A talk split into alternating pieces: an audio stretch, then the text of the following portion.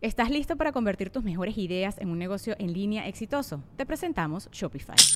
Tal vez no lo sabías, pero nuestro podcast More Than Mamis es un negocio y lo empezamos por supuesto para desahogarnos y hablar sobre la maternidad, no para convertirnos en expertas de ventas y del e-commerce. Así que sí, necesitábamos ayuda para vender nuestro merch y poner en marcha nuestra tienda. ¿Y cómo suena con Shopify?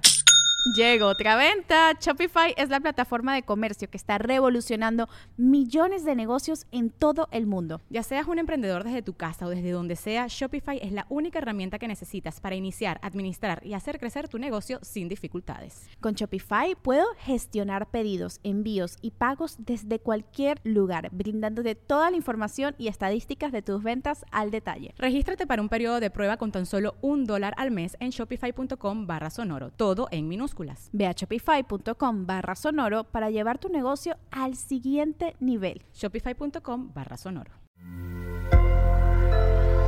Sonoro. Rafa era un niño lleno de angustias y miedos inexplicables. Lo que más miedo le daba era la falta de comprensión. Así que ha dedicado su vida a entender cómo funciona la mente y poder explicarlo a los demás. El viaje de Rafa está más allá de la mente. Llega a lo más profundo del espíritu y a lo que está más allá de la corteza cerebral, a lo supracortical. También hablamos de consumir experiencias en lugar de drogas, psicodelia versus farmacéuticos y lo imprescindible que es aprender a cerrar los viajes. Este es el viaje de Rafa Rufus. Soy Alexis de Anda. Estás escuchando el viaje. Una producción de Sonoro. Un espacio que invita a despertar la conciencia.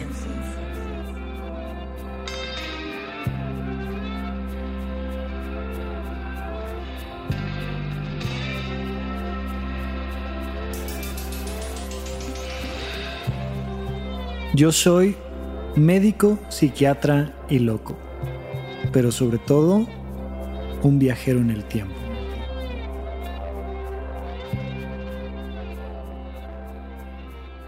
Rafa, bienvenido a El Viaje. Hola, muchas gracias por recibirme, qué padre. Oye, qué, qué a gusto está el espacio. Fíjate que tengo la oportunidad de conocer la otra cabina. Y me parece un lugar padre porque como que es pues una caja negra que puede uno adaptar a como uno quiera. Claro.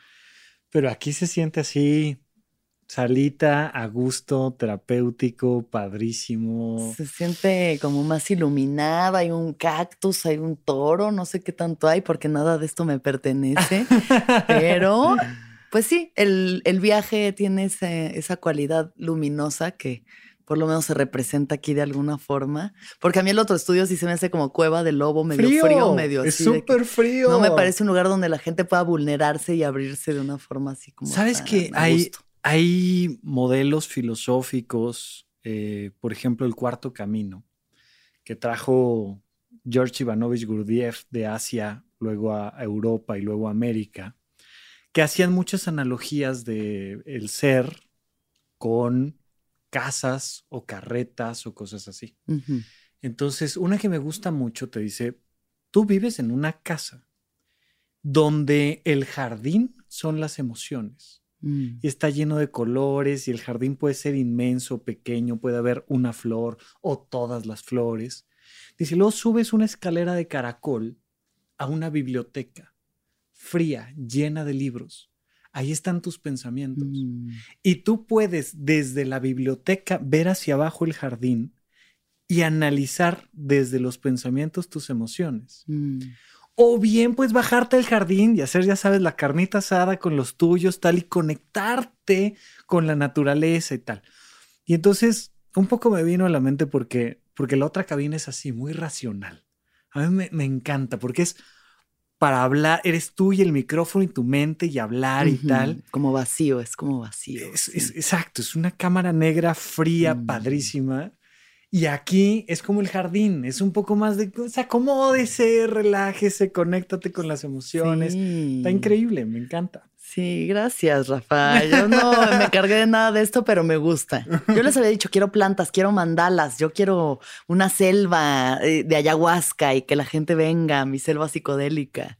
Pero bueno, es lo que tenemos ahí aquí. Vamos, ahí vamos, ahí vamos. Poco a poco. Nos falta la psicodelia, llegaremos. pero, ya se siente más, más cozy, más Rafa, me encanta que estés aquí Mm, me encanta lo que tú haces, tu proyecto es increíble y lo que viene al parecer también lo será. Eh, y justo este es un viaje especial porque además estábamos en un panel, tú y yo, en un panel sobre podcast y ahí fue donde vino como esta oportunidad de poder hacer tu viaje. Sí. Que a mí me parece muy interesante porque me intimida mucho además o sea, alguien que se dedica a analizar a la gente y su psique y sus, comportamientos y emociones, pues es lo que te digo, siento que soy yo la que va a acabar así de no, Rafa, es que entonces por eso no eh, puedo eh, amar. Empecemos con las preguntas, Alexis, ¿y cómo te hace sentir eso? Cuéntame. Rafa, empecemos con las preguntas. Ajá. ¿Qué es lo que te gustaba hacer cuando tenías siete años de edad? Mira, cuando yo tenía siete años de edad, vivía lleno de angustia lleno de miedos. Mm. Y lo que me gustaba hacer en general era huir de las cosas. Y huía todo el tiempo. Le tenía miedo a hacer una llamada telefónica, le tenía miedo a ir a la tienda. mi mamá me decía, oye, vas a ir a la tienda y vas a comprar un refresco. Entonces yo salía de la casa, cerraba la puerta y calculaba más o menos cuánto tiempo me llevaría llegar a la tienda, que me dijeran que no había y regresar. Y regresaba y decía, no hay, no hubo, porque me daba pánico ir a hablar con el de la tienda y comprar y decir, me da un refresco, es tanto, tal. Me gustaban por tanto mucho como mm, cosas que me dieran seguridad, como estar solo en mi cuarto con una televisión, viendo una película, viendo la tele en general, ¿no?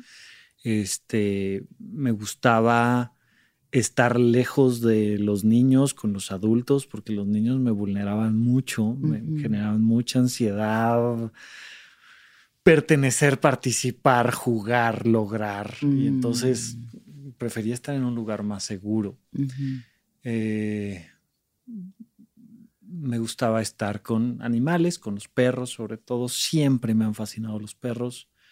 Eh, pero en general era un momento para tratar de crear una zona de confort y si no me movían mi zona de confort, eso lo disfrutaba, eso era lo que me gustaba a mí. eso, eso era más o menos mi vida a los siete años. crecí en Alboleoya de Juárez, un pequeño lugar del Estado de México, a, unos, ¿qué serán? 15, 20 kilómetros de la cárcel de máxima seguridad que tenemos en, México.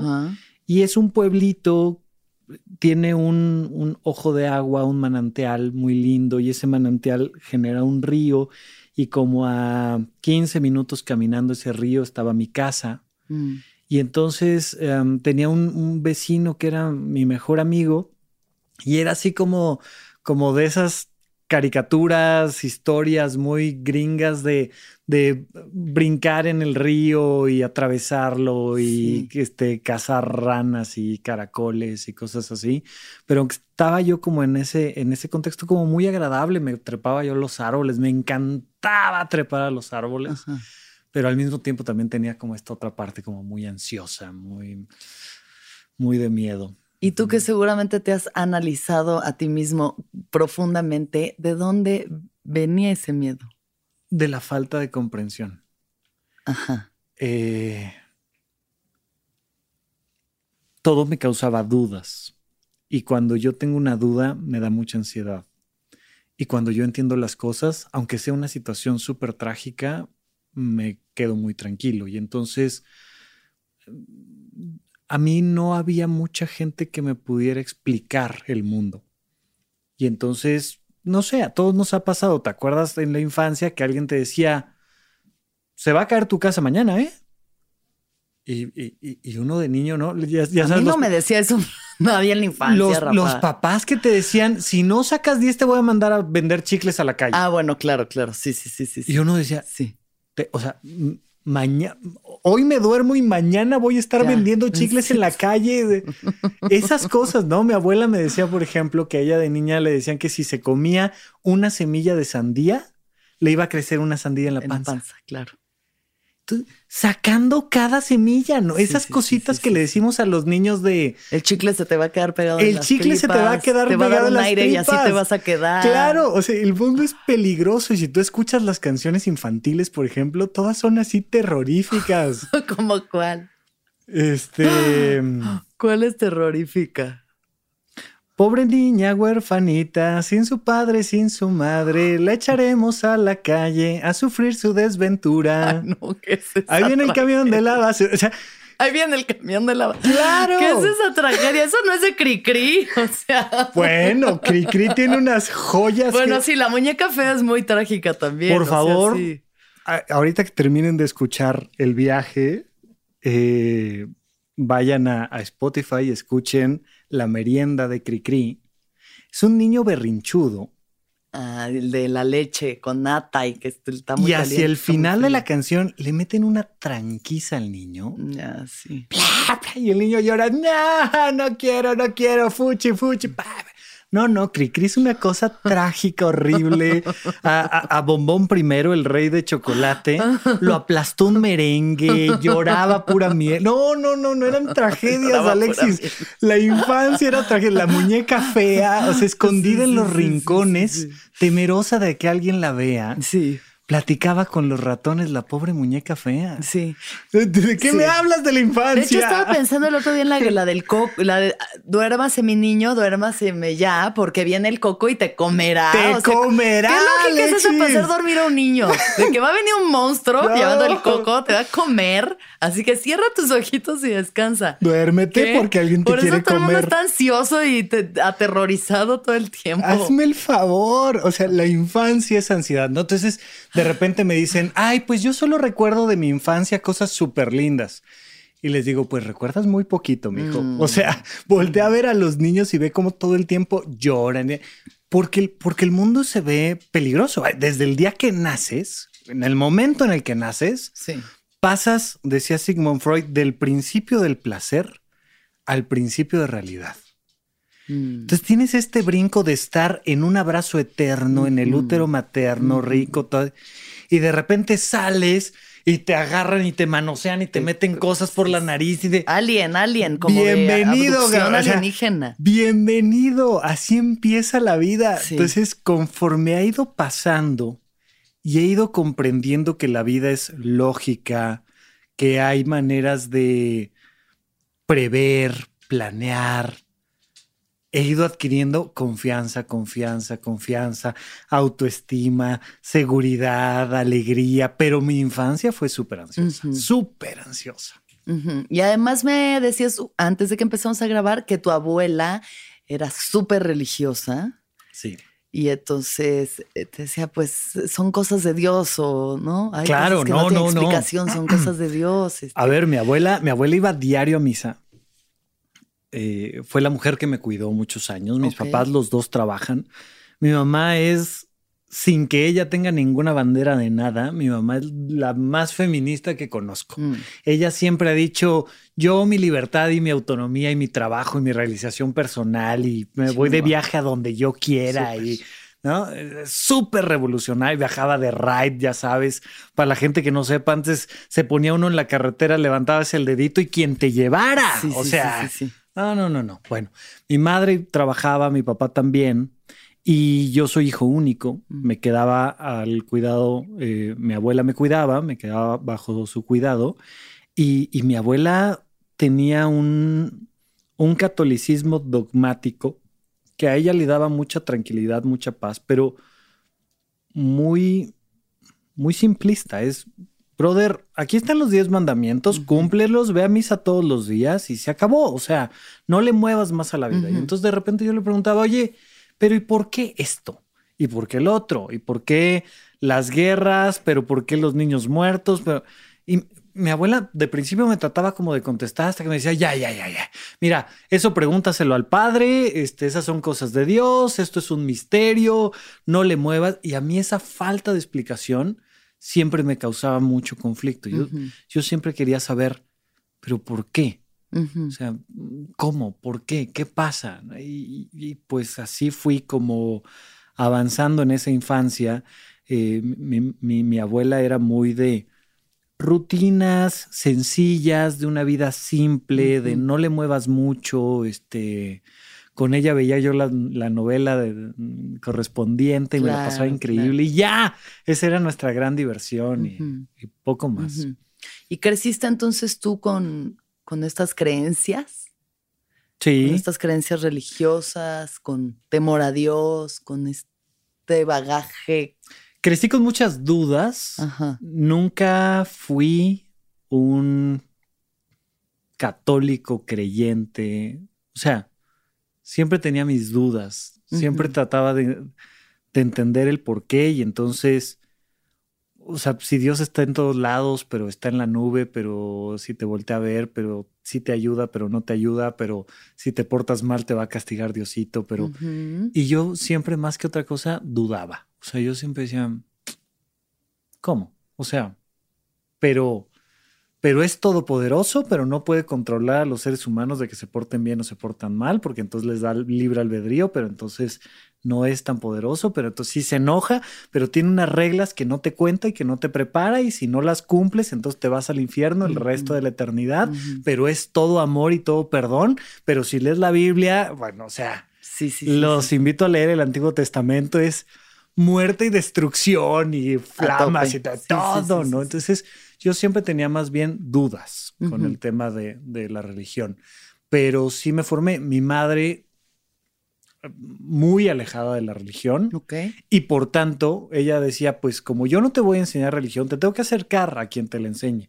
Entonces entré a escuela católica toda la primaria, toda la secundaria. La prepa fue un poco más lejos de la religión, pero de ahí entré a la Salle, que también nos ponían el Ave María todos los días a las 7 de la mañana en el claustro, etcétera.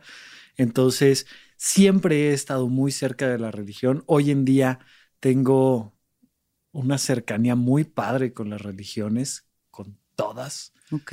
pero, pero al principio sí fue un, vaya, yo me arrepentí de confirmarme tres días antes del evento.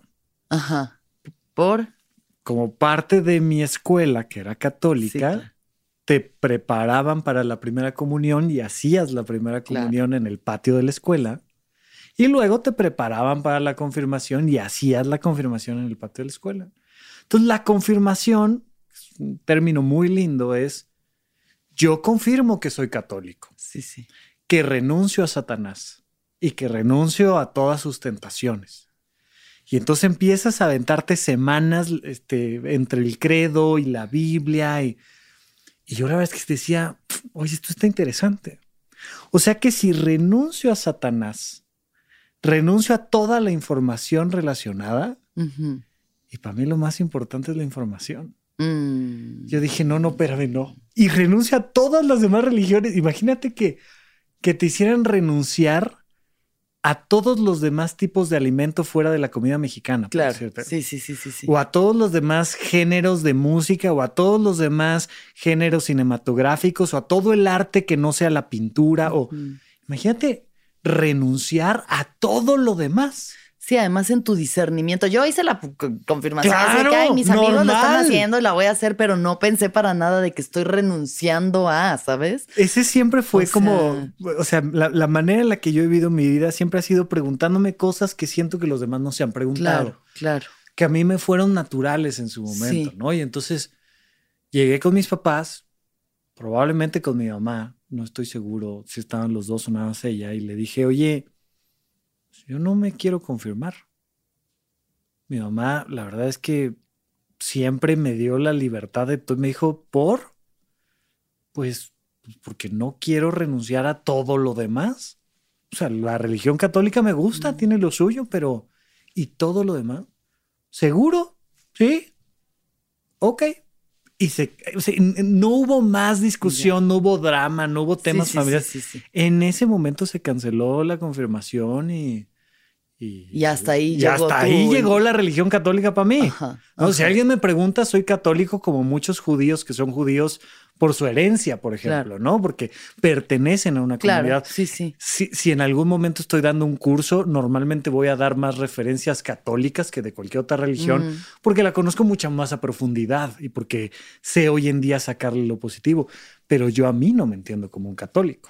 Y en el bagaje como de creencias que uno trae, quiera o no, inherentes en esta cultura, o sea, las percibes, sentías percibido como la culpa católica o como todas, ¿no? Esto, la vergüenza, ¿lo has percibido en ti o No, no? no, no, cero, Nunca, nunca, cero. nunca, nunca. Cero. O sea, en algún momento me dio, ¿no? De niño miedo como que me castigara Dios, cometer un pecado, ¿no?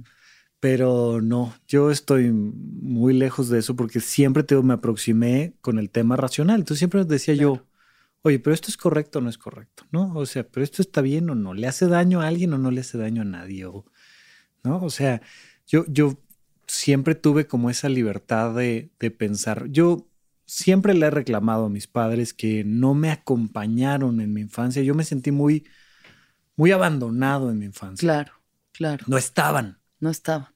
Y cuando estaban no teníamos conversaciones profundas y dudas y de repente por ahí cosas. Pero lo que siempre me dieron fue la libertad de pensar, sentir y hacer lo que yo quisiera. Mm, Y tuve la buena fortuna de que tomé buenas decisiones a lo largo de la vida con esa libertad. Pero siempre para mí ha sido ese, oye, ahí está la vida, ¿tú qué quieres? Y decidir y decir, pues quiero esto, quiero aquello. En algún momento este, dije, quiero hacer circo en la calle y me puse a hacer circo en la calle. En otro momento dije, este, quiero viajar a tal, viajé y en algún otro momento dije, quiero... Y siempre he hecho Sí. lo que yo he querido Sí, en ese sintiendo sentido. a tu, a Entonces, tu intuición. ¿Podrías decir que estás más allá del bien y del mal, Rafa? Ay, podría decir que estoy en el bien y en el mal y más allá del bien y el mal. Y sí, sí, Súper. sí, sí, sí.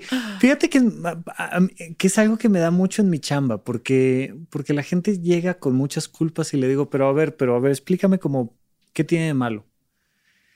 Y igual que las preguntas que le hacía yo a mi abuela, muchas veces tus culpas no tienen sustento. Y si le rascas tantito, se te caen, se te desmoronan las culpas. claro.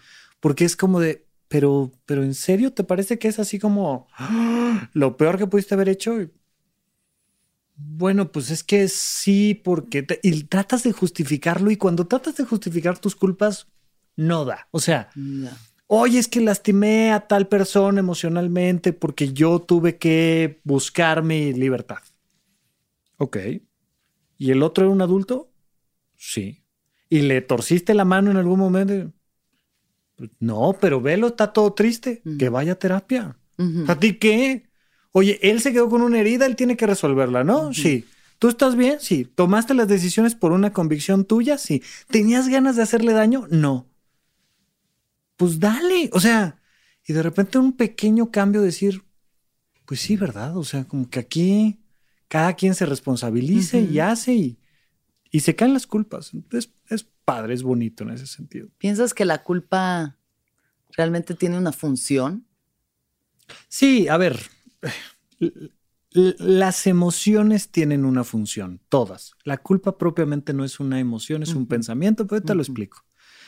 Pero todas las emociones tienen una función, que es generar una acción. Mm, Cuando tú sientes algo que no conviertes en una acción, entonces te intoxica esa emoción. Cuando tú una emoción la transformas en una acción, siempre va a servir de algo. Entonces, ¿por qué me siento culpable? Pues porque hice algo malo y lo tengo que corregir. Oye, ¿lo estás corrigiendo? No, nada más estoy sintiendo culpa. Mm, Brother, o sea, no te sirve de nada. De nada ponte a corregir lo que te hace. Es que ya no hay manera de corregirlo hacia atrás. Pues entonces corrígelo hacia adelante, que no vuelva a pasar, ¿no? Premio Nobel. Oye, pues hicimos la dinamita y estamos destruyendo un montón de cosas en el planeta. Pues dale lana a los que están haciendo de este un planeta mejor. Pero si no lo transformas en algo positivo hacia adelante, entonces esa Claro. culpa es inútil. La culpa es un pensamiento, es la idea de que, de que estás cometiendo un error, pero es más un concepto. Es un concepto, ¿no? Sí. Pero, pero entiendo a qué te refieres con, ¿no? La emoción de la culpa. Sí, o se genera una emoción que ya será otra cosa, pero ahorita, por ejemplo, mucha gente que dice, ay, es que me siento culpable de estar tan bien en medio de una pandemia mundial. Esa es una cosa increíble. O sea, imagínate, hay muchísima gente muriendo, Ujú. muchísimos per- perdiendo su trabajo, y yo me siento culpable por estar bien. Cuando yo entré a medicina, de las primeras cosas que aprendí fue, antes que nada, área segura. Es decir, primero tienes que estar bien tú, si no, ¿cómo vas a ayudar a los demás? Claro. Entonces, ¿cómo pensaría yo en sentirme culpable de estar bien yo? Claro que estoy bien y celebro que estoy bien y entiendo que estás mal y estoy para servirte. Mm. Ah, claro. Pero si nada más es de, ay, pues es que estoy muy bien. Imagínate, ay, qué horror, estoy muy bien. Sí, esa está como incongruente. O sea, por favor. Sí. Qué bueno que estás bien. Qué bueno que... de- aprovecha, celebra, o sea, de que a Claro. huevo. Y ayuda a los demás. Y vibra en esa eh, Claro. buen estado a, a los demás. O sea, que ese sea un servicio. Ya si no puedes ayudar de otra forma, por lo menos, pues llena a los demás como de una buena energía. Opino lo mismo. Pero regresando a ti, Rafa, porque esto se trata de ti. Venga. Entonces, siempre te has cuestionado todo. Sí. ¿Qué es lo que más te ha obsesionado en tus cuestionamientos? Pues la persona, las emociones y el espíritu. Eh, mi podcast se llama supracortical, que es un juego de palabras, es una palabra que no existe, pero como si fuera una palabra médica, que significa por encima de la corteza cerebral. Entonces, yo le digo a la gente que, que creer que el ser humano es su cerebro es como pensar que el Quijote es tinta en un libro. O sea, hay algo más, hay un significado, hay una manera. Claro que si no está la tinta, pues no está el significado, pero hay algo más.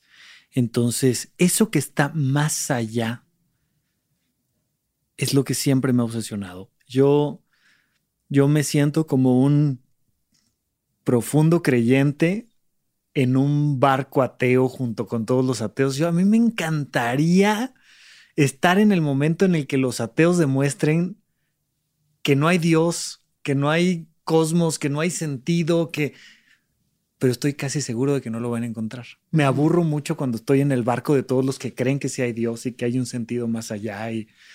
Digo, pues eso ya sé, hombre, vámonos con los otros. Vamos a ver qué, qué investigan los otros y qué le piensan los otros. Y me gusta mucho este juego de, de poner las cosas más profundas mías como en tela de juicio, decir, ¿y si te mueres y ya? ¿Y si la vida no tiene sentido y si no hay espíritu? Y porque para mí, claro que lo hay, claro que la vida tiene un sentido profundo y claro que yo no, no solo no puedo entender la vida sin un sentido, sino además está demostrado que la gente que tiene profundas convicciones religiosas vive mejor que la que no. Prof- o sea, pero bueno, es clarísimo. Pero seguimos en esta búsqueda de demostrar que Dios no existe. Y me, me fascina, o sea, me sí. fascina el- la idea de demostrar que no hay vida más allá de este planeta y me fascina la idea de demostrar que no hay espíritu y que no hay fantasmas y que no hay nada de esto que es como fascinante. Me encanta porque, porque siento que me pone a prueba, siento que pone a prueba mis emociones y mis creencias y mis pensamientos y- y, me encanta llevarlo ahí, ¿no? O sea, como los magos que, que se dedican a crear la ilusión de que la magia existe. Pero nadie quiere que exista más la magia que los magos. Y nadie está más cerca de no creer en la magia que los magos. Claro.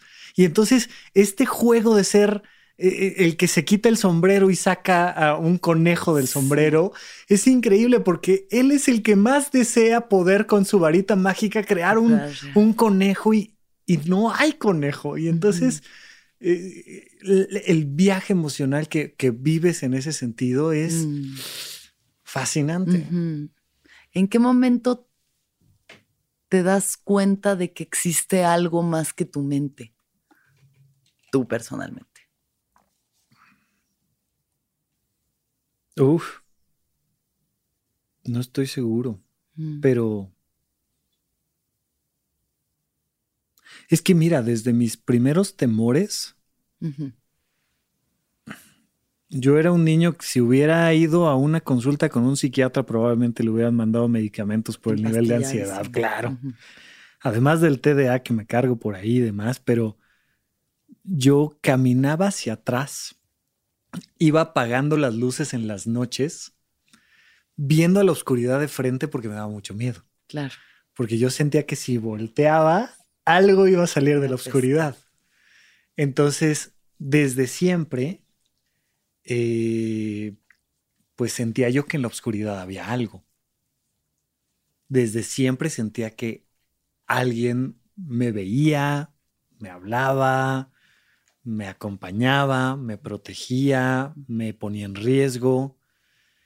Y lo que ha ido pasando con los años es que ahora le tengo mucho cariño a la oscuridad y le tengo mucha confianza. Le tengo mucha confianza a mi mente y a mis pensamientos y a mis viajes y a mis todo lo que me cruce por la mente, pero pero eh, nunca tuve como ese momento de ay, como que ahora sí siento que hay algo más. Pero en ese sentido, pues a lo largo de mi vida fui conviviendo con brujas y magos y astrólogos y expertos en feng shui y meditadores y cirqueros y médicos y psiquiatras y gente que se dedica a ver el cerebro como ondas eléctricas y, y siempre me ha parecido algo como muy energético, divino, fantástico. Ajá. Entonces, pues no sé, creo que nunca te podría decir yo que no he estado en ese contacto de que hay algo más ahí. Ajá. Siempre he estado con ello. Siempre lo has tenido. Sí. Sí. O sea, no podrías hablar como de un despertar espiritual. No, o sea, te puedo contar tal. de muchas experiencias que tuve como espirituales. Ajá. Eh, como ya te había yo platicado, yo no consumo nada, Sí, eso lo, eso lo hablaremos también, sí. pero sí consumo experiencias y sí he hecho, por ejemplo, de las cosas que más hubo una meditación en particular, un taller de meditación. Ujú. Te pedían que si querías, si podías, hicieras un ayuno de 24 horas antes de esa meditación y tal. y hice el ayuno. Te estoy hablando de que tenía yo 13 años. Súper chiquito. Chiquitito. Estaba yo a los 13 años ahí en mi taller de meditación. ¿Y yo de dónde? solo. ¿Por qué? Ahorita te cuento, esa es, esa es otra historia, ahorita te la cuento, pero estaba yo ahí en mi taller de meditación, 24 horas sin comer, metidísimo ahí en el tema del despertar de la conciencia y tal. Y entonces empezamos la meditación normal, como todas, y nos dijo el guía, abran los ojos. Es más fácil meditar con los ojos cerrados, pero se va por la vida con los ojos abiertos. Aprende a meditar con los ojos abiertos. Mm. Y fue una cosa así como, ¡pum! O sea, me destrozó la cabeza. De hecho, me alejó mucho de la práctica de la meditación sentado en un ashram con inciensos Sí, y acá En la campanitas. cueva, en el ti- Sí, sí, sí. Y esa es una vertiente tibetana, además. O sea, ojos abiertos. Ojos Este es abiertos. el- y ¿no? entonces, Atraviesa la ilusión. de repente estás dando RCP a una persona a la que se le acaba de parar el corazón a las 3 de la mañana en la Cruz Roja de Polanco, meditando y pensando en el espíritu y pensando en el sentido de la vida y pensando en si están alineados tus pensamientos con tus emociones y, y entonces pues si me preguntan si medito, sí medito, ahí, o sea, aquí, ¿Qué- qué- t- ¿dónde estamos? ¿Qué energía se siente? ¿Cómo, estoy, cómo, cómo estoy yo? ¿Qué estoy dando? ¿Qué, ¿Qué pasa si me muevo, si no? ¿no? Entonces, esas experiencias como de ¡pum! del despertar de la conciencia, pues he tenido un montón, así a lo largo de la vida, pero, pero pues de repente en un lugar y de repente en otro, ¿no? De repente algún- alguna vez en, en, en- en la sierra de San Luis Potosí, que fui de misiones, estaba yo en la secundaria, escuela católica, misiones, nos mandaron. Por coincidencia, este, no llegó el adulto que nos tenía que cuidar, sacerdote, hermano, lo que fuera, y éramos un grupo de chicos entre 15 y 13 años en la sierra con la capilla para nosotros, y el ¿Solos? pueblo, solos, hablando de Dios, ¿no?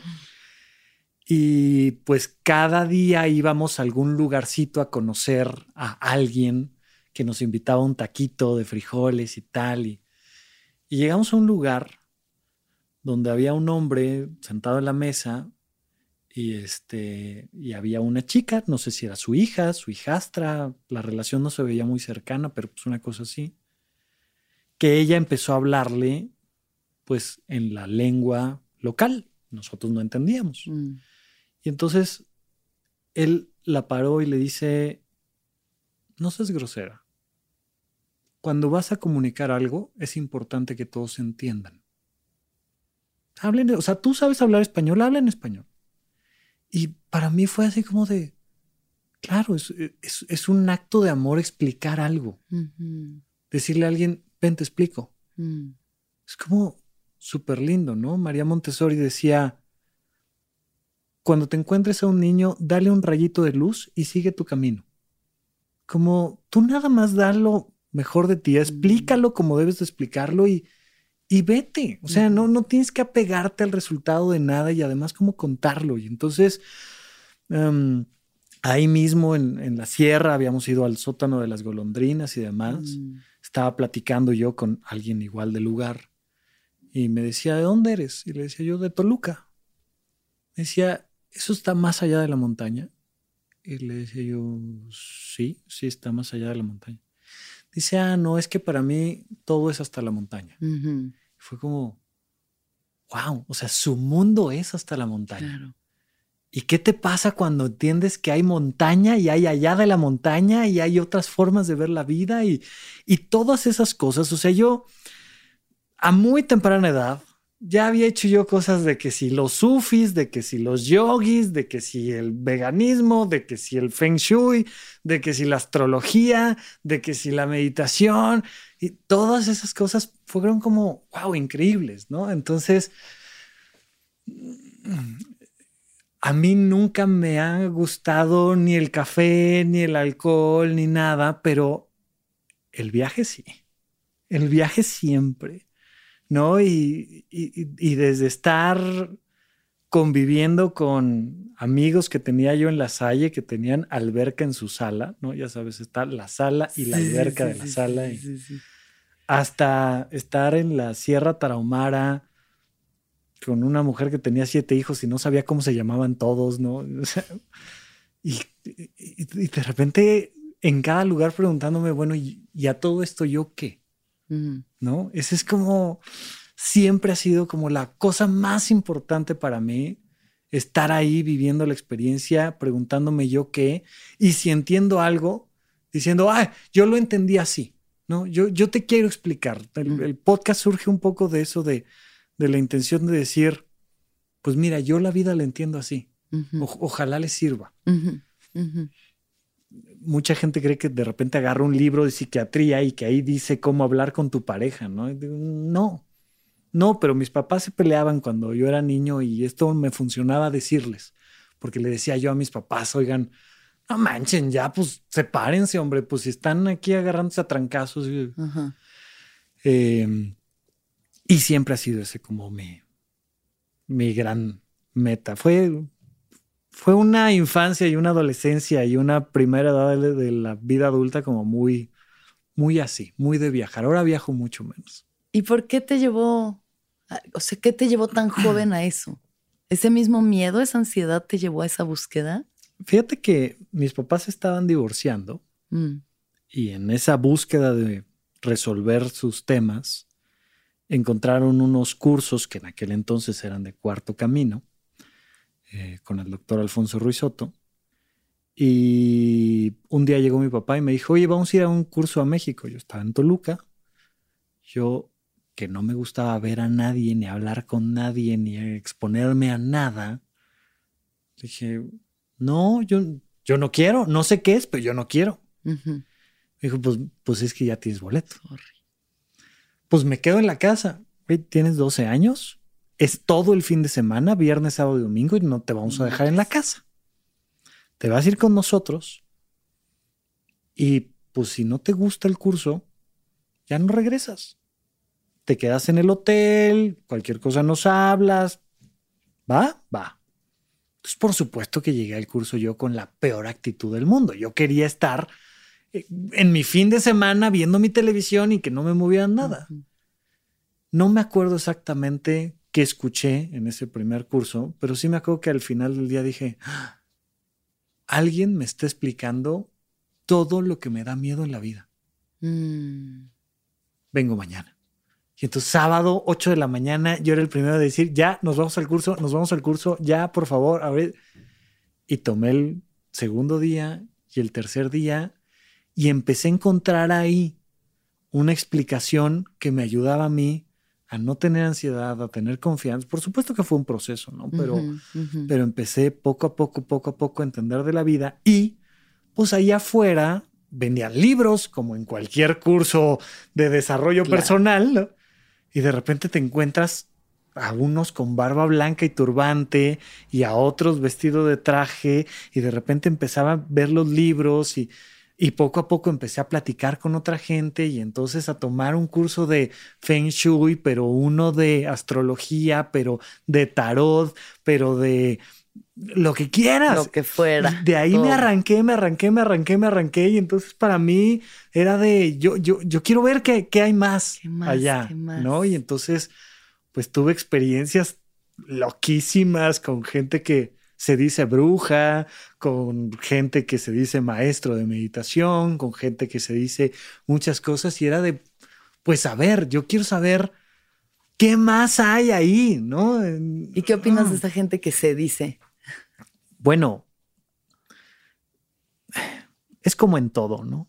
Eh, la infinita mayoría de cualquier grupo va a ser medianón, mediocre o malo. Mm, Y te vas a encontrar con uno que otro destacado. O sea, podemos hablar de doctores o de mecánicos o de pintores o no. Sí, lo que sé. Incluso dentro de un mismo gran artista, pues agarras y te das cuenta de que la gran mayoría de su repertorio es malo pero que tiene unos chispazos por ahí de genialidad. Entonces, pues, entre las profesiones más antiguas del mundo, pues está la de terapeuta, la de guía, porque Claro. todos estamos en este mundo tratando de entender cómo se come esto que se llama vida. Sí, que alguien nos diga. Que alguien nos que alguien diga. nos diga. O sea, cuando, cuando me fui a, a- a Chihuahua a, este, con, los, con los rarámuris, pues estuve ahí haciendo parte de mi internado como médico y pues había la señora que cortaba el cabello en el pueblo. Me cobró 10 pesos. Sí, sí, sí. sí. El corte, yo creo que si pagabas dos, ya estaba caro. Para el corte que me hicieron con tijeras, ya estaba caro, pero sí, alguien tiene que cortar el cabello. Claro. Entonces, por ejemplo, es algo muy curioso de la terapia de grupo. La terapia de grupo no necesita terapeuta. Hay versiones de terapia de grupo sin terapeuta, sin guía. Claro. Solo necesitamos un grupo de personas que estén pasando por lo mismo. Sí. Puede ser un sismo, puede ser ser mujer, puede ser este ser hombre, puede Claro. ser lo que tú quieras. Sí, justo así funcionan los círculos de mujeres. O sea, Pues, es- somos vénganse, es todo platicamos. horizontal. Sí, sí. Claro, y no hay un alguien que te muestre el camino, ¿no? Pero si te mantienes abierto y atento, pues siempre te encuentras con algo. Claro. Por supuesto que de repente empiezas a ir a tantas cosas que ya de repente uno dice, no, no, ya esto ya hueva, ya esto ya me lo sé, ya esto ya no me aporta, esto no es cierto, esto está mal explicado.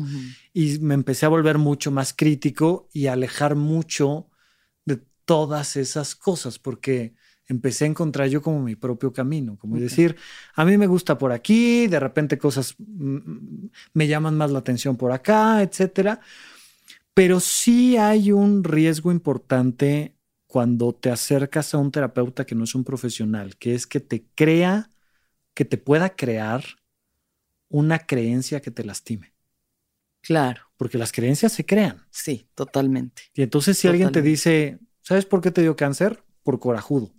Y de repente decir, híjole, yo soy el culpable de que hoy en día está enfermo. Y ahora me siento culpable. Y ahora siento que estoy abandonando a mis hijos porque yo me enojé toda la vida. Y entonces, Sí. y de repente decirle a alguien, no, güey, o sea, ese cáncer que te dio es un tema genético. Es mala suerte. ¿Qué crees? La mala suerte existe. ¿Y qué crees? La vida muchas veces está jodida. Punto. Y no tiene nada que ver con que hayas pensado mal o con que hayas comido mal o que a veces el cáncer da. ¿No? Y entonces muchas veces me toca, no rara vez, por ejemplo, recibir a una chica que le dijeron que fue violada en la infancia, que su terapeuta le dijo que la violaron en la infancia y que no la violaron en la infancia. Claro. Pero ella le creó un recuerdo que no es cierto. Claro. Entonces, sí, sí recomiendo tener mucho cuidado con a quién te acercas. Eh, ¿Cómo se puede hacer eso? Para la gente que pregunta, no sé con quién ir. O sea, yo lo que he hecho es, pues nada, como en todo en la vida, ir probando y viendo a dónde resueno y dónde no. O sea, y cuando hay algo que me está alejando, desconectando de mí misma. Ahorita estoy en un proceso en el que ni siquiera quiero ir a terapia porque necesito escuchar mi corazón. O sea, claro. estoy en un momento donde digo, me quiero escuchar a mí. Ya he buscado tanto allá afuera que ahorita lo que quiero es escucharme a mí. Fíjate que hay, O sea- hay- hay una cosa bien padre que, que ciertos modelos dicen que la diferencia entre un alma madura y un alma vieja es que el alma madura tiene muchas más preguntas que respuestas y el alma vieja tiene más respuestas que preguntas. Mm, De repente hay un momento donde ya no te quieres hacer tantas preguntas, ya más bien quieres escuchar respuestas.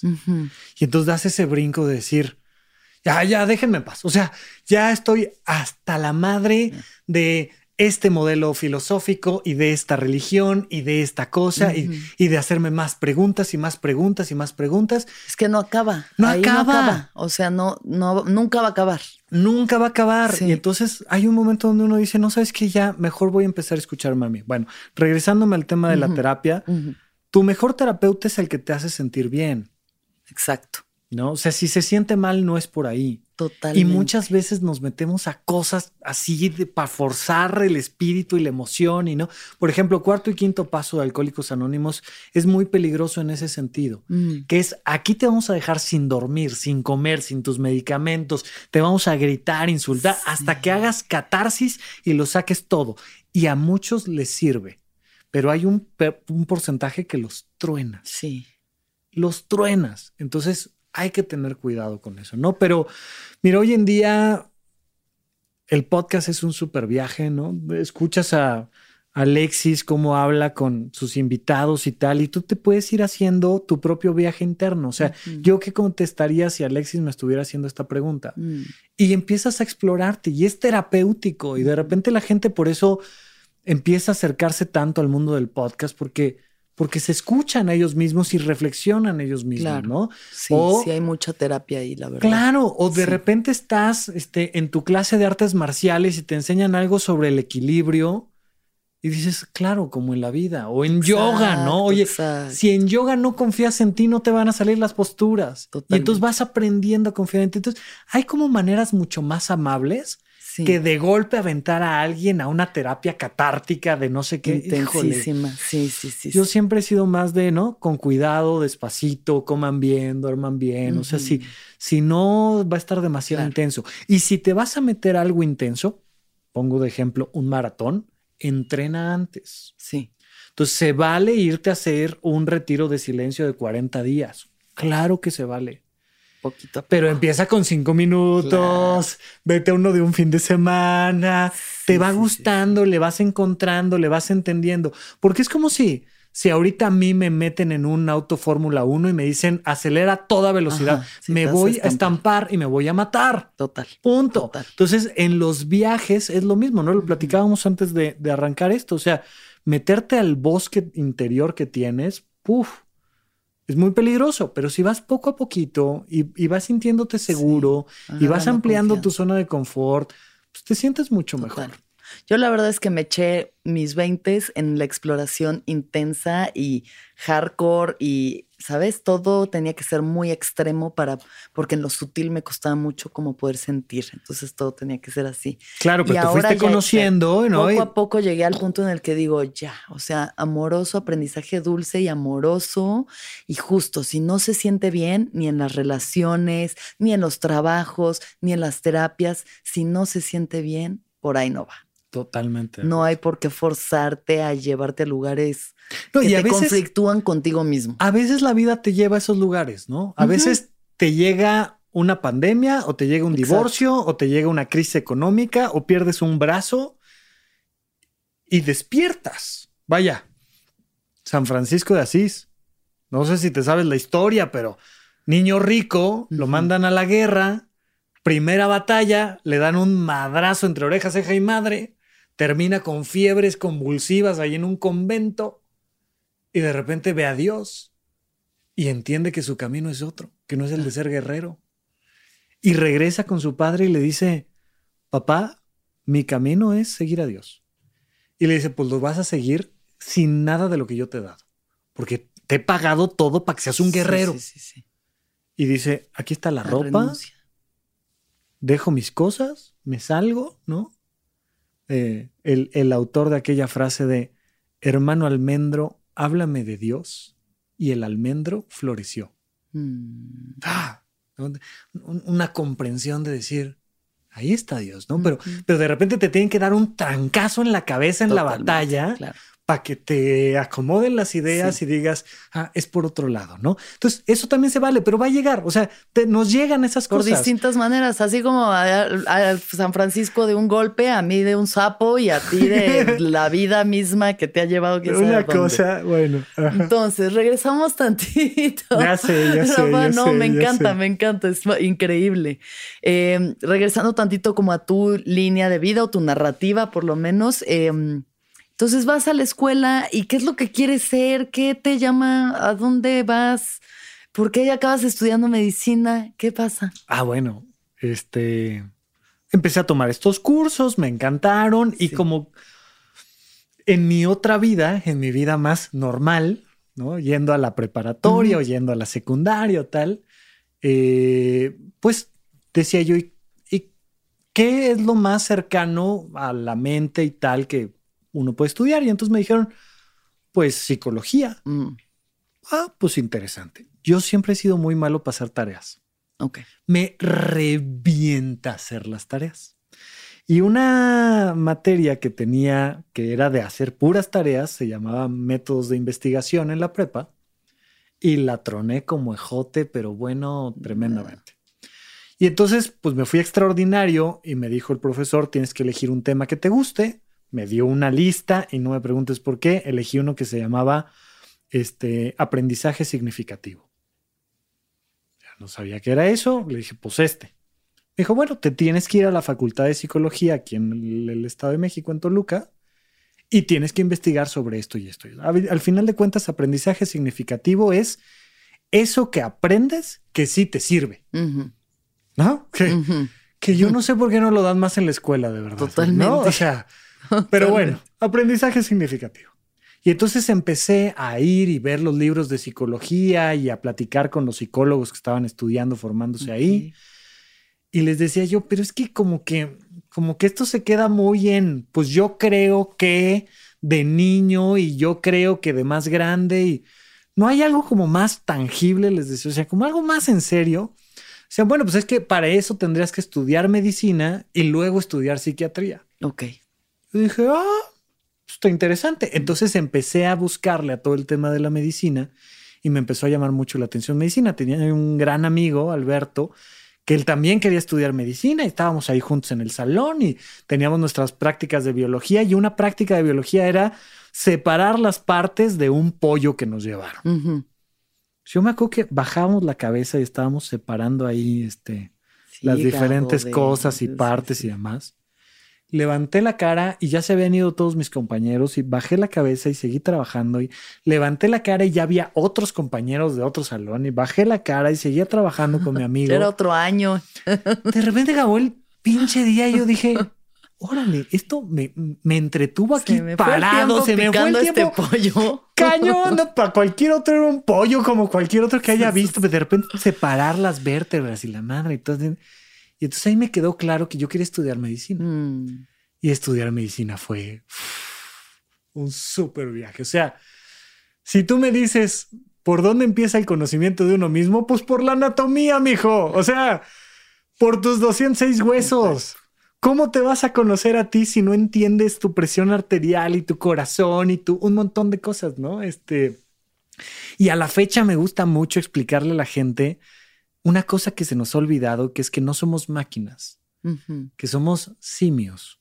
Y yo siempre hago esa analogía de decir, no se te olvide, eres un simio, ¿no? Si tú le dices a tu celular que suene una alarma a las 4.53 de la mañana, a las 4.53 va a sonar. Si tú le dices a tu cerebro que te tienes que parar a hacer ejercicio a las 4.53, no te vas a parar a las 4.53 porque no eres una máquina, eres un simio y tienes que entender de ciclos circadianos y tienes que entender de sueño y de alimentación y tienes que entender qué le hace el azúcar a tus emociones y tienes que entender Totalmente. qué le hace el ejercicio a tu dopamina y eso a tu felicidad y tienes que entender qué le hace tu cuerpo a tu vida. O sea, si no partes de lo físico, Totalmente. sí. ¿cómo vas a desarrollar el espíritu? Para mí eso fue como punto de partida y fue así, wow, ¿no? Este, hubo un día, este, ojo aquí, voy a aventar información sensible, pero hubo un día que estábamos haciendo una práctica quirúrgica y estábamos abriendo un perro vivo. Avisé. Pero se, o sea, se Sí, anestesiado. Ajá. Alex hizo un perro vivo. Y de repente, tocar con mi mano un corazón vivo latiendo. Puf. Me reventó el espíritu. Imagínate tocar un corazón latiendo. No cualquiera tiene esa experiencia. Sí, no, no. Yo, no, yo no, estaba. Los aztecas y tú. o sea. y otros tantos estábamos ahí en la mesa, claro, pero, claro. Pero ¿qué te dice de la vida con tocar un corazón? No, pues eso es pulsión, pulsión.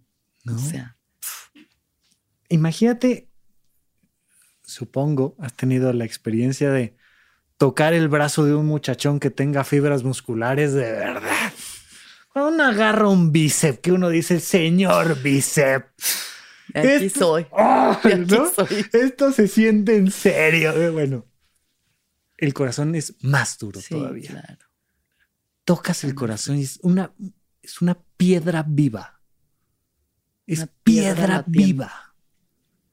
Y, y lo ves ahí en- desde el tamaño del puño. O sea, ah, es, es- es una conexión emocional, espiritual que tuve yo ahí de... ah. Unos meses después, esa única práctica quirúrgica se convirtió en una secuencia de prácticas quirúrgicas y te topas con un momento donde donde tú tienes que cuidar a un perro, un par de perros y llevarlos a cirugía cada semana. Mutilarlos cada semana. Mm, Oye, que si la apendicectomía, los perros no tienen apéndice, pero bueno, tienen una cosa parecida. que si la esplenectomía, que si la... ¿Sabes lo que le hace a tus emociones? ¿Sabes lo que me hizo a mí en mis No, no emociones? manches, ahorita estoy así acariciando a Lupe mientras me dices esto. no, no, digo, no, no, pero no, di- no, no, no. No, no, no, no, no. Tengo no, una no. foto, la tengo extraviada por ahí. A mí siempre me ha fascinado la fotografía. Hacemos experimentos en ratas. Ajá. Y entonces, pues éramos siete mesas, tres ratones por mesa, que si le inyectas no sé qué, tal, tal, tal, al final tienes que matar al ratón. Pues claro, sí. Y entonces le pedí a un compañero que agarrara de la cola a los ratones muertos y los pusiera colgando al lado del logo de la universidad. Mm, y tomé la foto, blanco y negro, tal. Por supuesto que técnicamente no será la mejor foto, yo soy solo un aficionado a la fotografía, pero pero representaba tantas cosas. Era la bata blanca, el logo de la universidad y las ratas muertas. Sí. Y si no pasas por ahí, no puedes salvar gente después. Y además supongo que tiene esta cosa de cuídalos como para que el vínculo afectivo que se genera también lo tengas que destruir al momento de operar. Claro. O sea, tiene como ese condicionamiento también de... Viene una cosa bien dura. Ajá. Pero te puedo decir que pues me deprimí muy cabrón. Sí, no manches. Muy, o sea, de, de las cosas más duras fue ese tercer semestre en la facultad. Sí. Porque es, estás cansado, estás metiendo a tu cabeza un montón de información nueva de farmacología, microbiología, ta, ta, ta, ta, ta, ta, ta, mientras estás cuidando un perro que tú estás, o sea, tú lo estás anestesiando, tú lo estás operando, tú lo estás al final llevando a la muerte. No, una cosa. Y entonces, pues todas esas experiencias pues me fueron moldeando de muchas maneras. O sea, por ahí no regresaría nunca. Sí. Nunca, Sí. ¿no? Pero tuve como épocas ahí como muy depresivas en la universidad. Eh, reprobé, reprobé un par de semestres en la Facultad de Medicina. Cuando la gente me conoce, me escucha hablar, ¿no?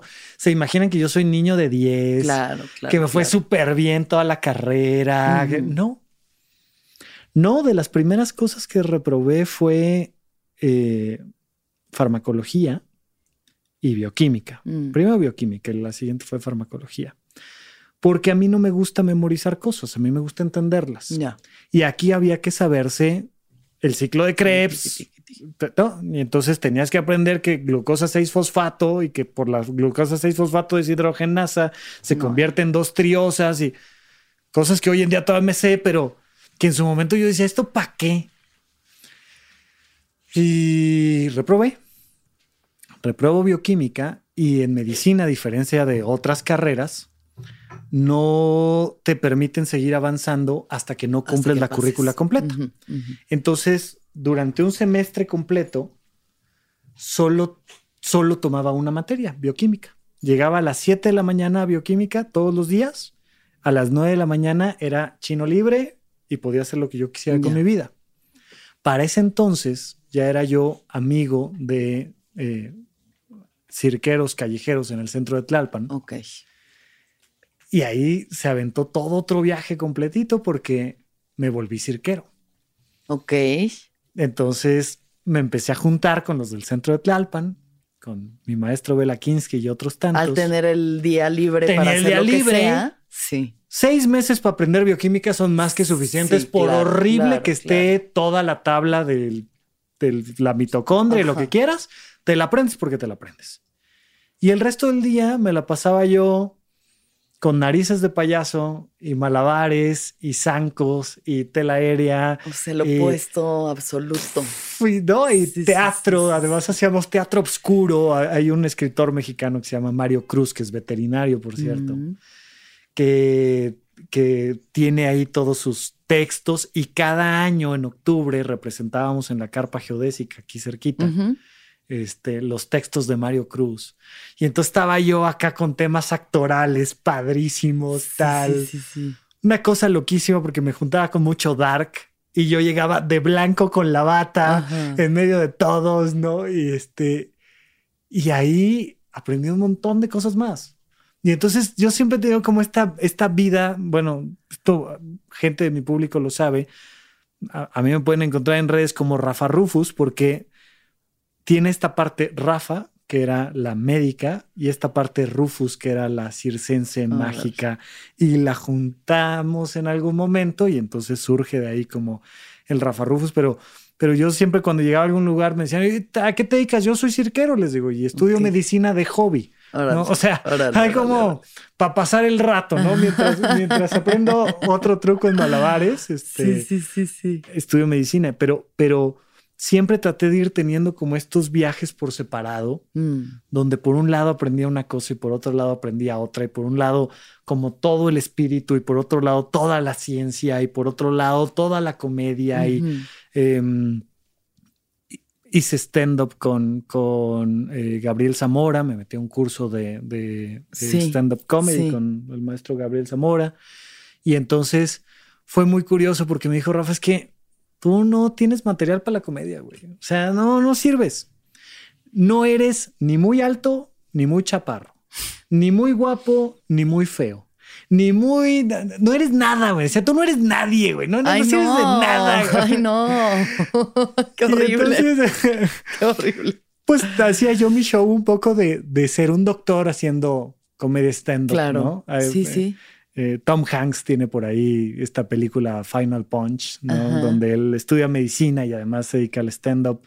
Este, y pues contaba yo como mis cosas y mis aventuras y mis locuras ahí un poco en el mundo de la medicina.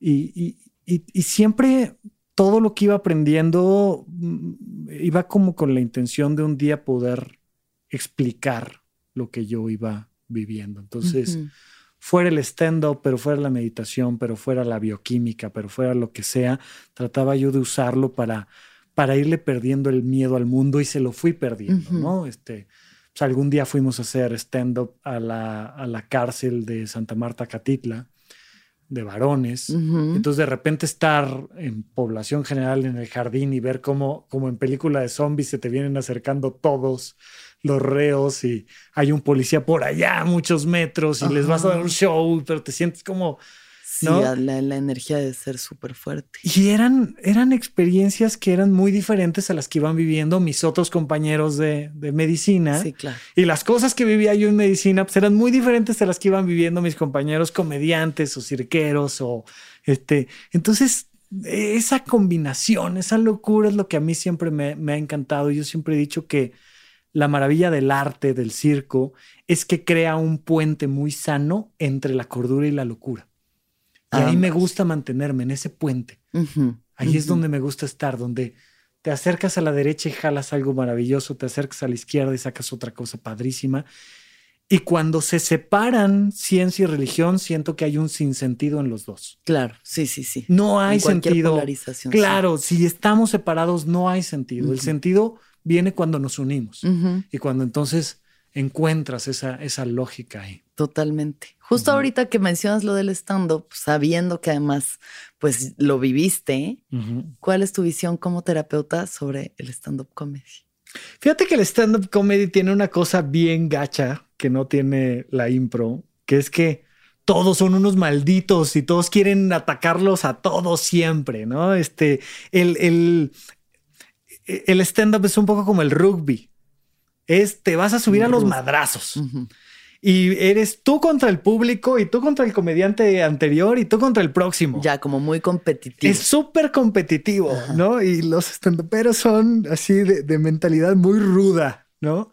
Este, como proceso terapéutico es una gloria porque te enseñan una cosa bien curiosa, que es que tu vida es una narrativa y la puedes poner en tono de comedia o en tono de tragedia. Totalmente.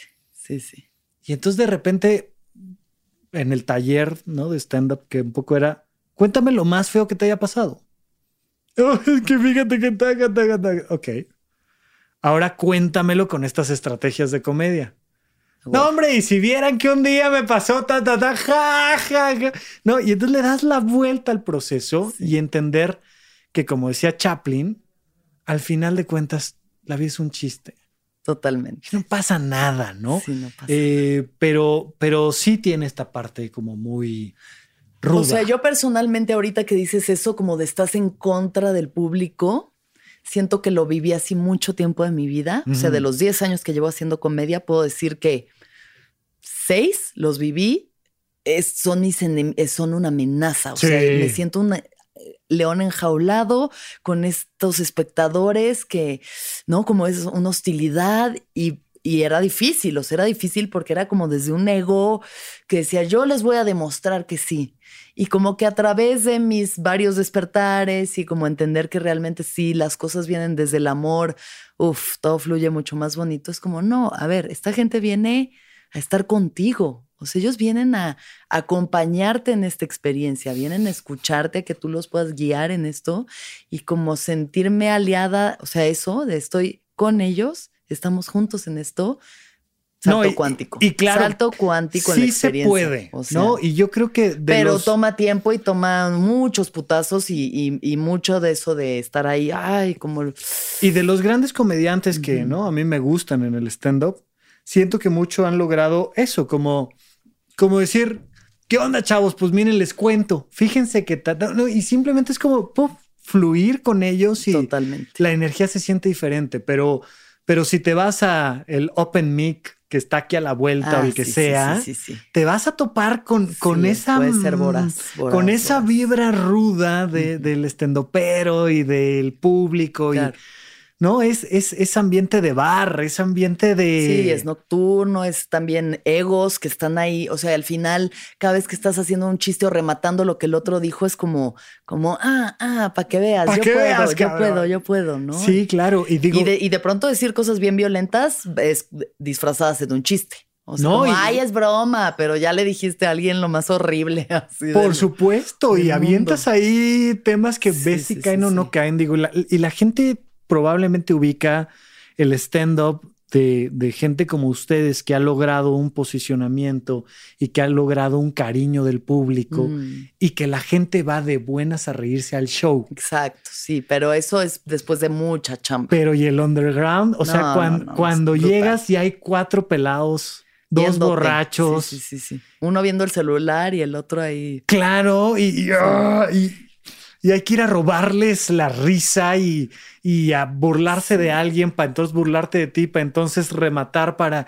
Sí, Es mucha pesado. autoconmiseración, mucha autoconmiseración, que también puede ser eso, muy nociva. O sea, ahí está como regla de decir, es que tienes que burlarte de ti para que la gente estés a su nivel y te vean como que no eres una amenaza. Y partiendo de ahí, pues uno se acaba denigrando mucho a veces. Exacto. O sea, del estarte burlando de ti tanto que dices como, ay, ya me hice mierda. O sea, yo ya solita, yo ya me hice mierda. ¿Cómo no me voy a sentir mierda si me acabo de hacer súper mierda? Entonces, bueno, son líneas ahí que Había, se había un compañero que, que, que llegaba todo serio, todo serio y triste, casi llorando, y decía, les quiero pedir una disculpa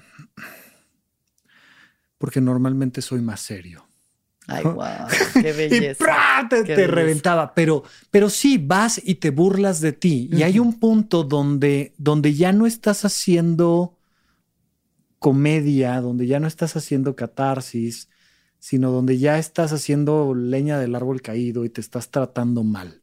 Total, sí, ¿No? sí, sí, sí. Y ahí hay que tener ese cuidado. Digo, te lo digo desde alguien que estuvo ahí parado, ¿no? Claro. De, de los, de las noches más feas de mi vida, me subí y no me acordaba de nada. Puta, sí, entiendo perfecto. Y Una pesadilla. no te das cuenta de lo lento que pasa el chingado tiempo hasta que estás frente a un público que viene a reírse de algo y tú no te acuerdas de nada. Y saqué un chiste, pues saqué una vuelta y medio se rieron y no pude arrancar y saqué la siguiente y te da todo el tiempo del mundo esos cinco segundos que se vuelven eternos para decir, soy un pendejo, no sirvo de nada. Con permiso, buenas noches, muchas Sí, gracias. sí, no, no, ya Síganse tu valor propio está así en el piso. ¿Sabes cuánto me duró esa depresión? O sea, de, de, de pararte en el público y no saber qué decir. Porque se te olvidó la rutina. Hay todo menso ahí. Nomás. Es Ay, horrible. de- Es desperdiciando horrible. oxígeno, nada más estás ahí desperdiciando oxígeno. Es una cosa espantosa. Sí, esa es una capa del ego que, bueno, al final, ¿sabes? O sea, yo que s- sí lo he logrado trascender entendiendo que no es que deje de sentirse mal cuando un chiste no cae o cuando es un mal show, pero es como ya, o sea, no eres tú, no eres esto, tú no eres esto, no eres una estúpida que no merece vivir porque tuviste un par de malos chistes. Claro. O sea, y me pasó hace poquito, hasta hace poquito que dos chistes no cayeron y hasta estaba con un amigo y le dije, yo creo que ya no debo dedicarme a la comedia. Y me dijo, "Güey, porque no cayeron dos chistes de los 20 que hiciste. Y yo, pues ya sé, ya sé, pero bueno, es, Pero es poco- he ahí cuando eres la obra y al mismo tiempo el artista y todo al mismo tiempo. Pues Claro, pero ¿a una- poco no arde horrible. O sea, Ay, sí, sí, sí, sí, sí. Sí, la iluminación y lo que quieras y los viajes y tal. Sí, sí, sí, sí. Pero a la hora que uno se siente un pendejo. ¿no? Ay, sí, sentirse un pendejo es horrible. Arde de una manera. Sí. ¿Estás listo para convertir tus mejores ideas en un negocio en línea exitoso? Te presentamos Shopify. Tal vez no lo sabías, pero nuestro podcast More Than Mamis es un negocio y lo empezamos por supuesto para desahogarnos y hablar sobre la maternidad, no para convertirnos en expertas de ventas y del e-commerce. Así que sí, necesitábamos ayuda para vender nuestro merch y poner en marcha nuestra tienda. ¿Y cómo suena con Shopify? Llegó otra venta. Shopify es la plataforma de comercio que está revolucionando millones de negocios en todo el mundo. Ya seas un emprendedor desde tu casa o desde donde sea, Shopify es la única herramienta que necesitas para iniciar, administrar y hacer crecer tu negocio sin dificultades. Con Shopify puedo gestionar pedidos, envíos y pagos desde cualquier lugar, brindándote toda la información y estadísticas de tus ventas al detalle. Regístrate para un periodo de prueba con tan solo un dólar al mes en shopify.com barra sonoro, todo en minúsculas. Ve a shopify.com barra sonoro para llevar tu negocio al siguiente nivel. Shopify.com barra sonoro. Y mira, eh, cuando, cuando me vine de Toluca a la Ciudad de México, yo vengo del pueblo de Almoloya de Juárez, literalmente un pueblo bicicletero. Teníamos dos calles, ya hoy en día hay más, pero había dos calles, una recta y una que daba una curva. Entonces era la calle chueca y la calle recta. Nada más. Bueno. Estudié en Toluca, en una preparatoria privada y tal. Yo sentía que tenía yo un buen nivel académico hasta que entré a la Salle, a el premédico, que es un un semestre de competencia donde solo el 40% de las mejores calificaciones se quedan. Y no sabes el trancazo que fue para mi ego darme cuenta de que todos mis compañeros que venían de preparatorias de la Ciudad de México sabían mucho más que yo. Muchísimo más que yo, pero muchísimo más que sí, yo. Sí, sí, sí, sí. Mm, igual otro golpazo ahí. Y de repente decir, soy un inútil, o sea, soy un pueblerino de Toluca que no entiende nada. Caminaba tres cuadras y me daba miedo y me regresaba yo a mi casa, ¿no? y, el mundo se me hacía demasiado grandote, mm. ¿no? Y, y, vas luchando contra eso. Tengo, tengo una amiga en Alemania que me decía, Rafa, es que me siento menos. Y le decía yo, es que eres menos. Ya, acéptalo. Ya ya. No sabes, no, no hablas el idioma nativo como ellos, no tienes la cultura que ellos. Allá, fíjate que tienen algo bien curioso, que es que siguen las reglas de tránsito. Acá no sabemos lo que es eso.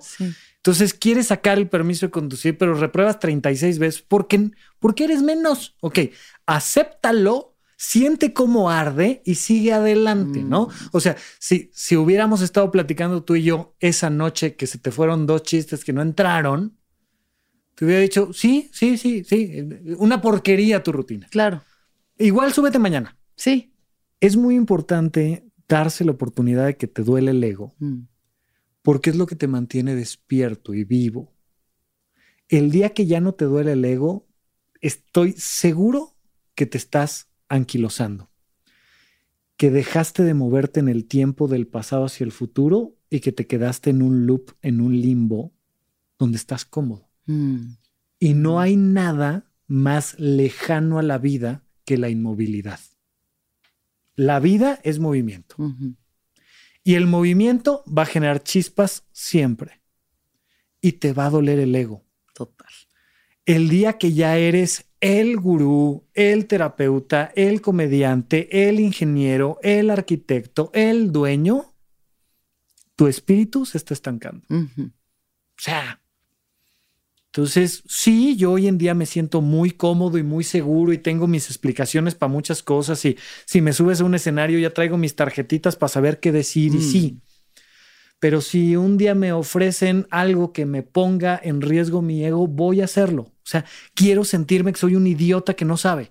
Siempre me gusta acercarme a gente que me diga, pues es que no sabes nada de economía o de marketing o de manejo deportivo o de cocina o de veganismo o de budismo o de lo que tú quieras.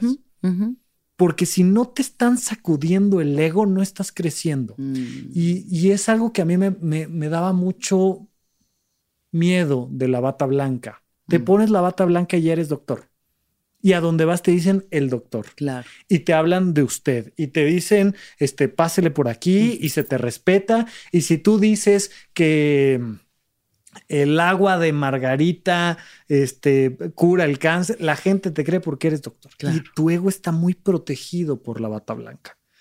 Entonces, para mí es importantísimo quitarme la bata blanca y decir, bueno, ¿y qué más no sé? ¿Dónde más me pueden, no? Mm.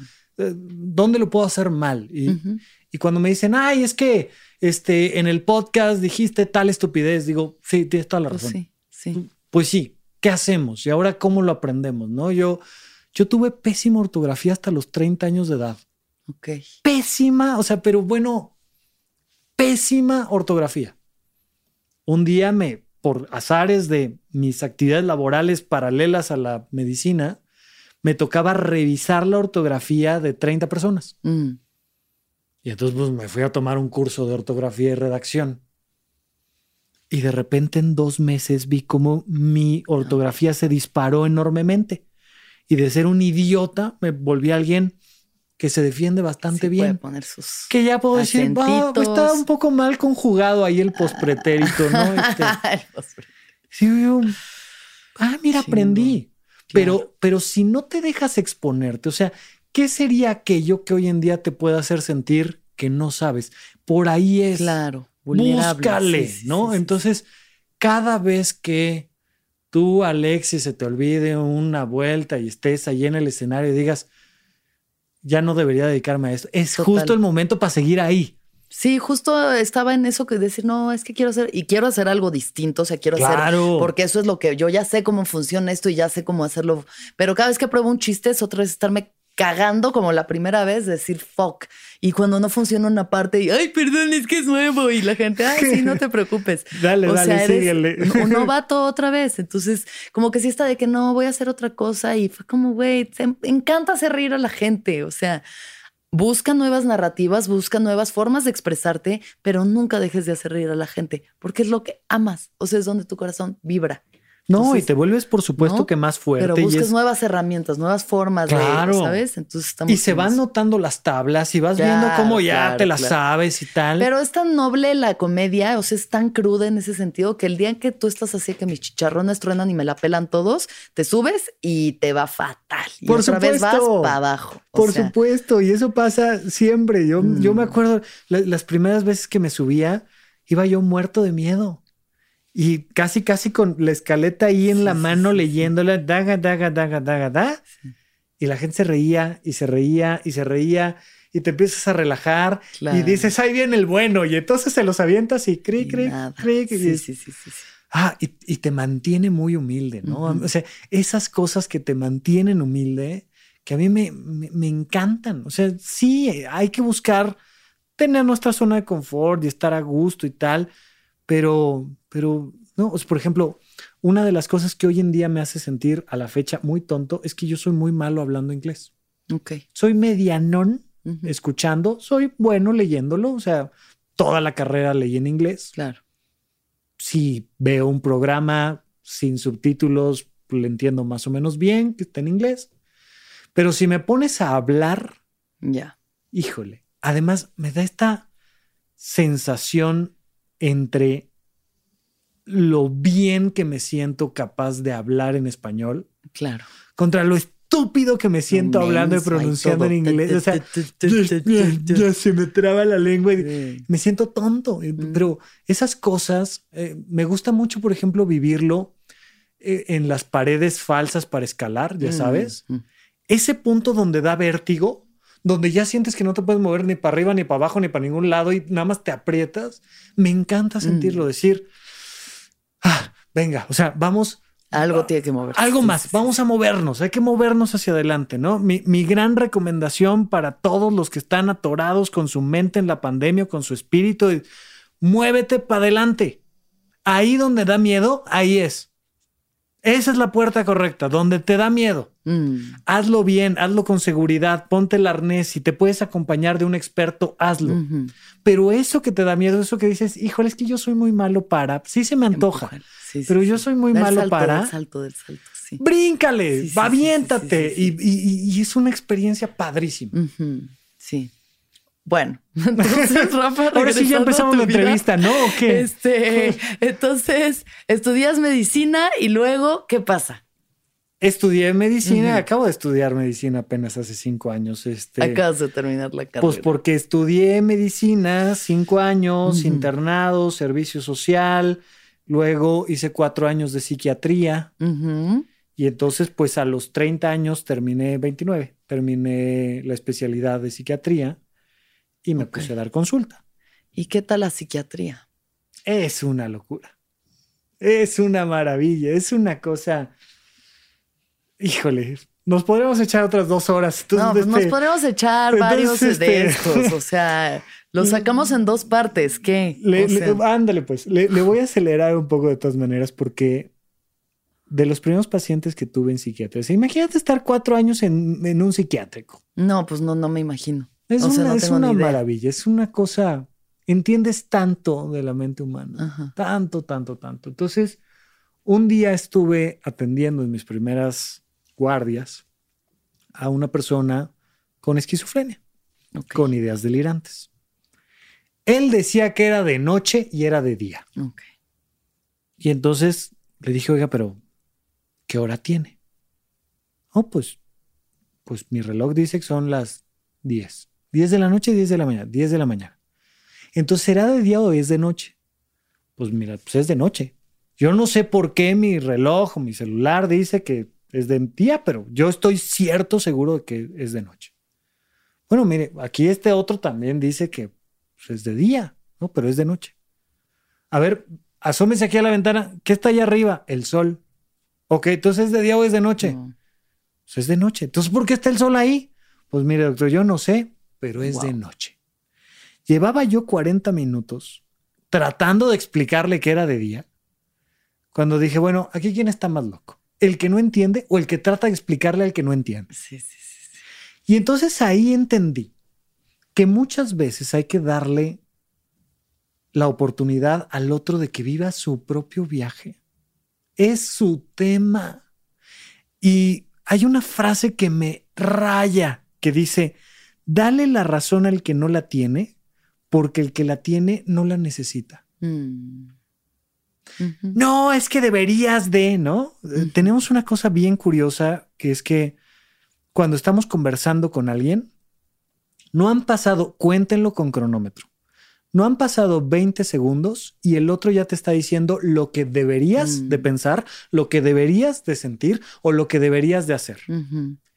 La mejor manera para contener eso de, no, es que es que debiste, es que uy, es que tenías Claro, que, es que debieras, es que yo que tú, taca, taca, taca, no nos damos chance de hablar. Bueno, dile que sí. ¿No? Cu- Cuando, cuando te empiezan a presionar con que, oye, ¿qué? ¿Cuándo el niño? ¿Cuándo? ¿Cuándo te embarazas o el novio? Lo que sea. Ah, no, sí, ya pronto. Tú diles que sí. Dale la razón al que no la tiene porque el que la tiene no la necesita. Y entonces aprendí a dejar que los dos vayan, en, en- los demás vayan en su viaje y tal, ¿no? Y entonces de repente vas manejando y alguien te dice, eres un pendejo. Y uno dice, te lo juro que sí. Y sigues por tu cabeza tranquilo, o sea, no te pasa nada, ¿no? No te pasa nada. Aprendí, aprendí del trastorno bipolar y aprendí de la esquizofrenia y aprendí de las depresiones y aprendí de la ansiedad y aprendí de los electrochoques, ¿no? Este, que la gente piensa que es una cosa así como antiquísima que ya no se usa. Se siguen usando Sí. electrochoques lunes, miércoles y viernes. O sea, sin tema. ¿Por qué? Entre otras cosas, porque la gente se tarda alrededor de 10 años de que necesita una consulta psiquiátrica a ir a una consulta psiquiátrica. Ya. Llegan 10 años tarde. Llegan ya muy. Llegan ya muy mal. Ajá. Y de repente llegan personas con niveles de esquizofrenia que llegan en catatonia, es decir, hechos un cartón. Sí, Y les tienes que resetear el sistema. claro. Y entonces los anestesias y tal. Y imagínate con todas las películas que ha visto uno, de repente que te dicen ahí de primer año de residente, te toca dar la terapia electroconvulsiva. ¿Esto cómo va a estar? cabrón? Y, y- y es una cosa tan aburrida. Así picas Ah, sí. un botón, pip, y la persona empieza, un, un- un piecito se empieza a mover y deja de moverse.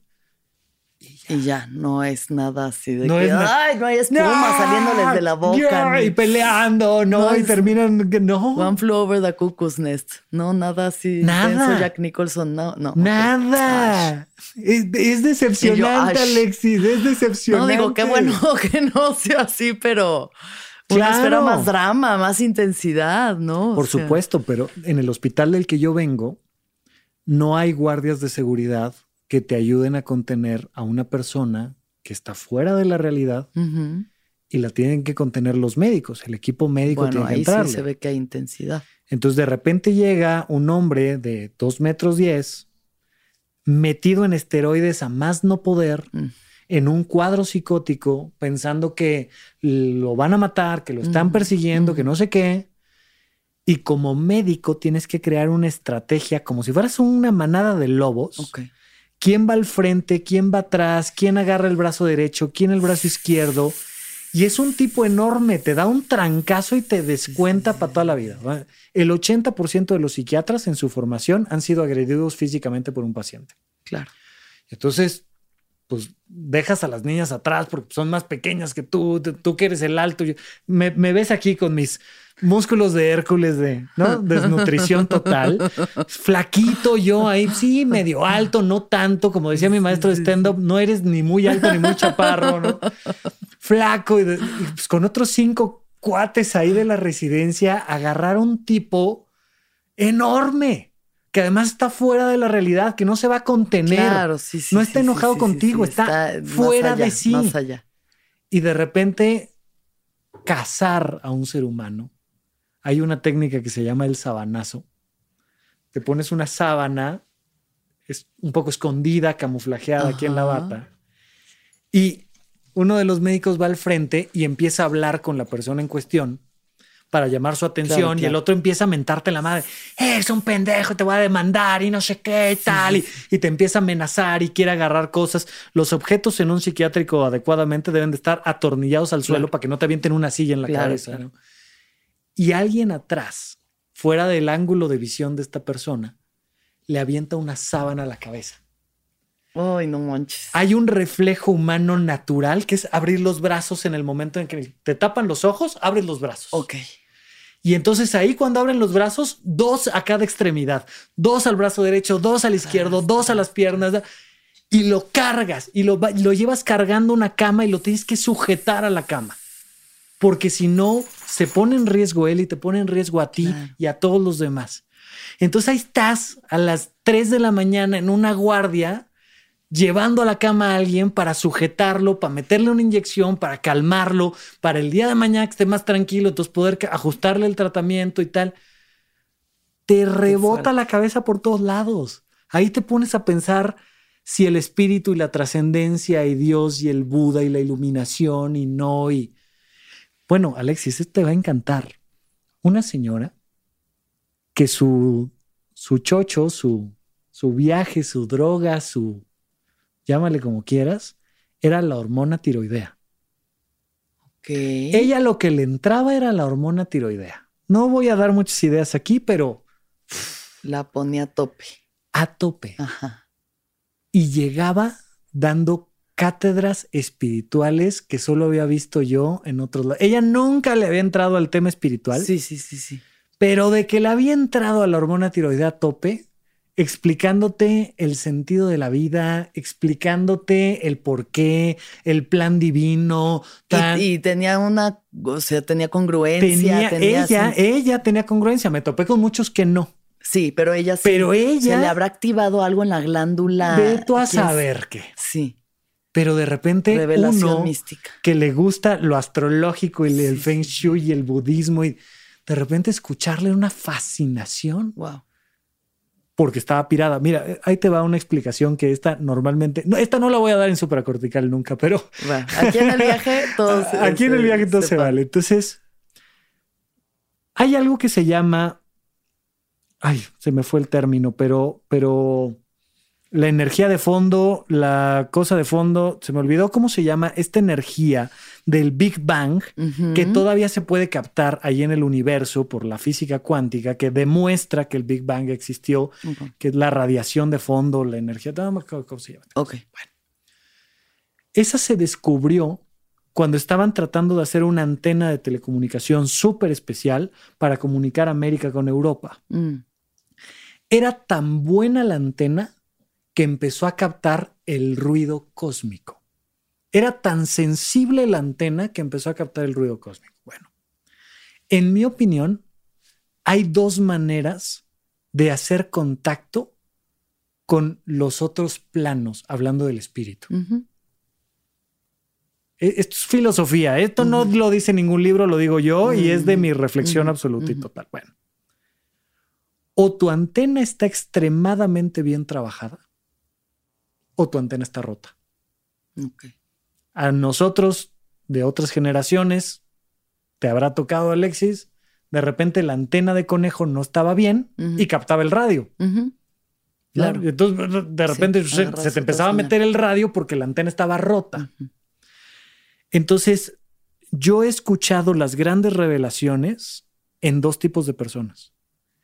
Gente que le ha trabajado a tope al espíritu y gente a la que se le rompió la antena. Y entonces de repente estás en un psiquiátrico 3 de la mañana con alguien que tiene la antena rota y te empieza a decir cosas que dices, espérame, lo apunto. O sea, aguántame. ¿Qué, qué me estás diciendo de Wow. qué? Te das cuenta como psiquiatra, te das cuenta de que la antena está rota. Sabes que la antena está rota, pero no obstante el mensaje que se está filtrando está interesantísimo. Mm. Y de repente escuchas a otros grandes maestros que te dan información que uno dice, esa antena, esa antena está muy bien trabajada. Claro, claro. Y estas dos versiones de escuchar el ruido de fondo, el ruido cósmico, el mensaje del otro sí, lado. la- Cuando tu antena está normal, cuando no es ni maravillosa ni está completamente rota, Ujú. la vida es muy normal. Captas el canal correspondiente Claro. y poco más. Mucha gente se burla de Lady Coral Blanco. ¿Te acuerdas el video de No. esta chica? Una chica que le pusieron Lady Coral Blanco en redes, pero es una chica que está como en una escuela, prepa o algo. Ok. Y le dieron el micrófono y ella está enrollada diciendo un como un stream of consciousness, ¿no? Como solo un ranteo de que este entonces eh, por qué está jodido el mundo y lo que hacemos con el planeta Tierra y no sé qué. Y pues sí dice cosas que de pronto dices, "Ay, no mames, qué mamada", pero yo pienso que Lady Coral Blanco está canalizando, porque al final lo que es eso es canalizar información, o sea, información suprema, información de la fuente de la conciencia. Si tienes la antena rota o la tienes perfectamente afinada, puede pasar El mensaje puede pasa. pasar la información, ¿no? A El todos nos pasa más o menos, pero bueno, hay gente que tiene como momentos de mucha lucidez. Por supuesto, y, y- y- y le- no he visto el video, lo voy a ver Ah, pues sí, cuando quieras lo platicamos, Blanco, sí. ¿no? Este, Porque estará- yo siento que sí, dentro de lo que parece, ay, nada más me está. Sí, dice unas cosas de que, claro, güey, Lady Coral Blanco tiene la razón. Tienes Se que está estar- muriendo el coral blanco, por eso se llama Lady Coral Blanco. Tienes que estar receptivo Sí. y atento y tal, y consciente y meditando y tal, y para, para poder filtrar esa información, recibirla, escucharla. Pero les quiero recomendar en ese sentido que se acerquen un poco más al silencio, que fue una de las cosas que yo aprendí en el circo callejero. Mm, ¿no? Entonces, mi, mi- mi maestro de, de circo me decía, hoy vamos a hacer un taller de silencio. Si no tienes nada que decir, no abras la maldita boca. Dice, no hay nada peor que ir a ver a alguien en un escenario que abre la boca sin sentido. Y entonces, aprender a disfrutar del silencio y hacer, hacíamos estatua humana en el centro o en el centro de Tlalpan o. ¿no? Y te decía, no te muevas. Si te vas a parar en el escenario, si no tienes para qué moverte, no te muevas, güey. No puedes tener movimientos no hagas cosas inútiles. de gratis. Sí, paja, paja. Debe de tener algo, ¿no? Y entonces, el saber que esto que estoy haciendo, lo estoy haciendo porque tiene un sentido, y si no, no lo haría. De verdad que por, por, por un sinsentido no vengo, no, no, Claro. no me gasto mi tiempo, Claro. ¿no? Y entonces de repente estar parado ahí en el escenario y decir, ¿sabes por qué estoy moviendo el brazo derecho? Porque tiene un sentido. Tiene un sentido para la historia, para el mensaje, para mi emoción, para, bueno. La gente le tiene mucho ruido al silencio, que pues, es la base misma de la meditación. O sea, ¿por dónde empiezas el canal de meditación? Cállate y respira te empiezas a callar y te das cuenta de que traes un chingo de ruido en la cabeza. Y empiezas a pensar en los niños, y empiezas a pensar en el marido, y empiezas a pensar en la política, y empiezas a pensar en la comida, y empiezas a pensar en la cena, y empiezas a pensar en la rodilla, y empiezas a... Pero la gente que, que de manera muy comercial cree que uno se sienta, medita, pone la mente en blanco, ves a Dios y despiertas, no sabe que hay un proceso donde primero, así como con el agua de tamarindo, tienes que dejar que esos pensamientos poco a poco se vayan asentando junto con tus emociones. Entonces, si quieren ir escuchando los mensajes, empiecen a acercarse al silencio. La gente se duerme viendo la televisión porque no quiere silencio. Les da mucho miedo escucharse. Les digo, ok, no te escuches en la noche, escúchate en el día. Dedícate un momento al mes para escucharte. Acércate tú a ti a través de callarte. Y es, es una manera en la que tu antena empieza a ampliar su rango de percepción. La diferencia entre una persona que se le rompió la antena y una que la tiene muy bien trabajada es que a quien se le rompió la antena se le redujo el rango de percepción hasta un punto que solo capta información que no quiere captar, mientras que al otro se le amplía. Entiende perfecto que tiene que pagar impuestos, pero al mismo tiempo entiende perfecto que, que el cosmos es lo único que hay, ¿no? Eh, lo, decía el maestro, ¿no? Lo decía Cristo cuando, cuando se acercan y le dicen, Rabí, pero este reino es del César o es de Dios? Y Cristo, que hablaba muy bien español, decía, qué culero, cabrón. O sea, me estás aventando un buscapiés. Porque si yo digo que es del César, estoy negando a Dios. Pero si digo que este reino es de Dios, estoy negando al César y me mm. cortan la cabeza. Mm. échame una moneda. ¿De quién es la cara que está en esta moneda? Del César. Ok, dale al César lo que es del César y dale a Dios lo que es de Dios. Mm. Y entonces te dice, puedes vivir en un mismo reino, pagando impuestos y creyendo en Dios. Y es una antena ampliada que te da esta sensación de orden, lógica. Oye, pues claro, me, dio gripa, tengo que ir a recostarme, a cuidarme, hidratarme.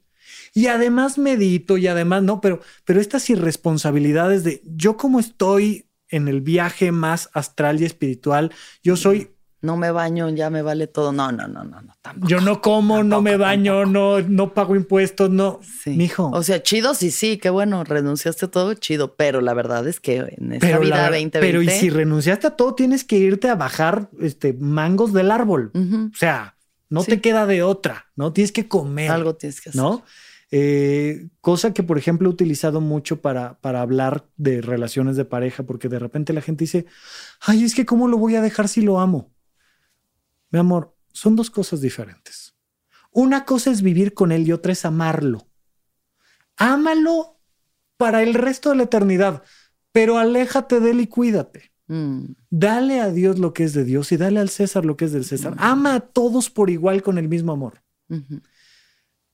Pero si te está maltratando, aléjate. Pues claro. Si no te están pagando bien, cambia de chamba. Si ya te cansaste en esa silla, ponte en otra. O sea, no es como Muévete, muévete. Amplía ese rango, mm. ¿no? Y, pues es un poco lo que he tratado de ir combinando yo en, mi vida entre el arte, la ciencia.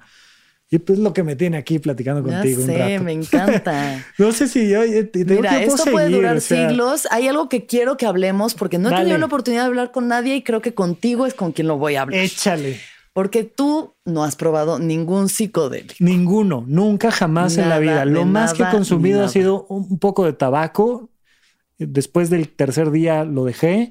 Alcohol, mm, muy poquito, realmente casi nunca. Y del café, un día me hizo daño y ya no regresé. Nada de nada. ayahuasca, nada de peyote. nunca he probado marihuana, nunca. Este, nada más allá de ahí, nada.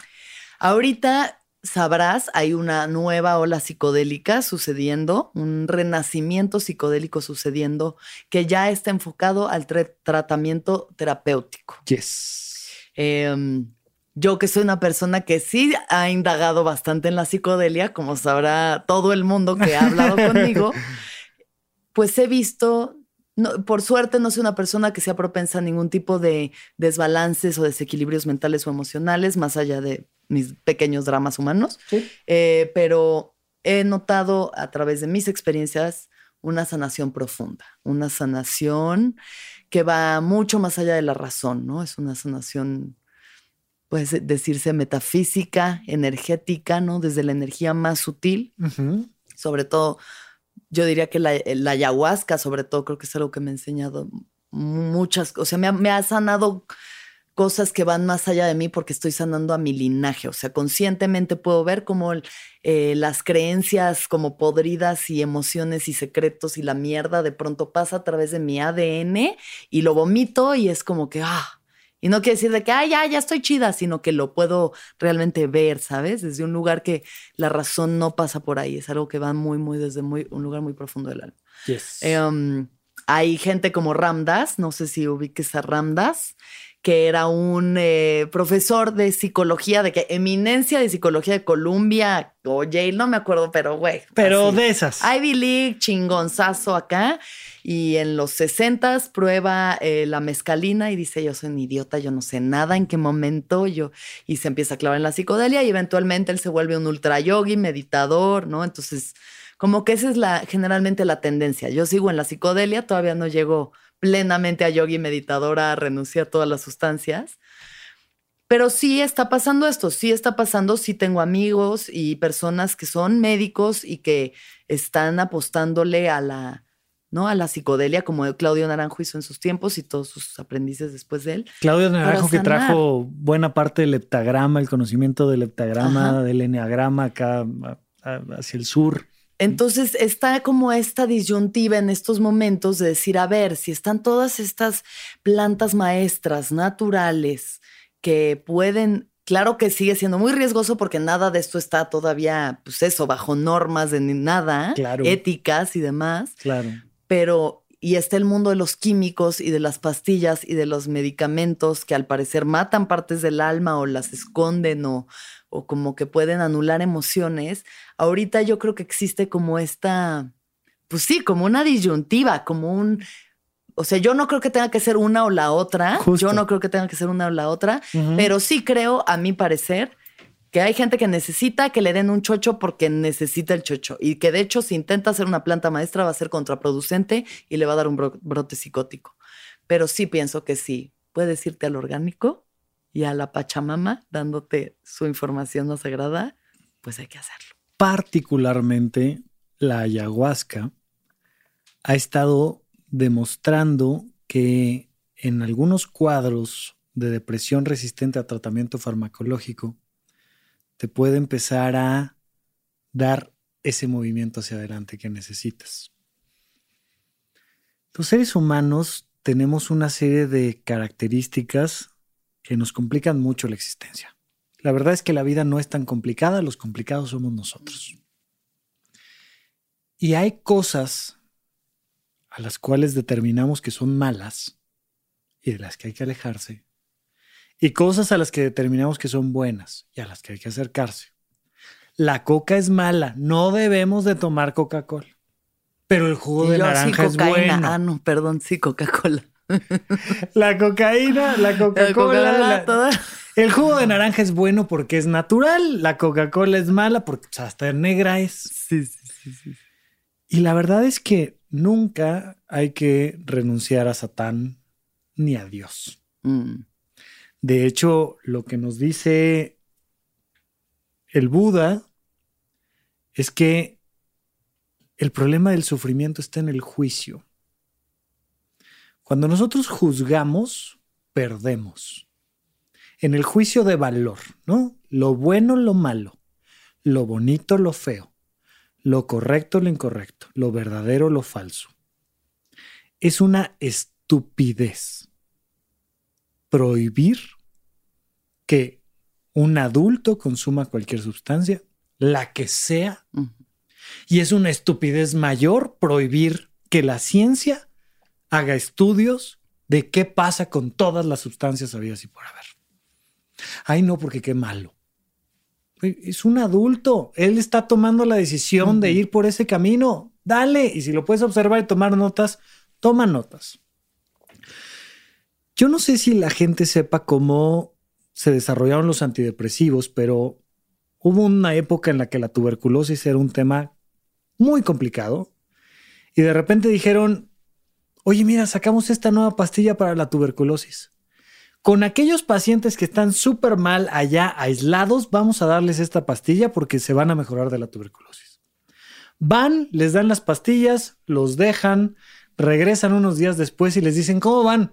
De la tuberculosis igual, pero veas qué felices estamos. Mm. Estamos de poca madre feliz. ¿Qué onda? Y de repente, por serendipia, se dan cuenta de que este, estos medicamentos hacían algo que les ayudaba a las personas a estar contentas. Y se empiezan a sintetizar los antidepresivos. Y empiezas a crear pastillas que te ayudan a regular tus niveles de serotonina, sobre todo. Hay muchos otros mecanismos, pero sobre todo serotonina y que te ayuda entonces a mantener emociones más estables, positivas, tal. Y si algo saben hacer los grandes países y las grandes industrias es vender. Claro. O sea, te van a vender lo que Mm. sea, no solo medicamentos. Lo que sea te van a vender, entre otras cosas, medicamentos.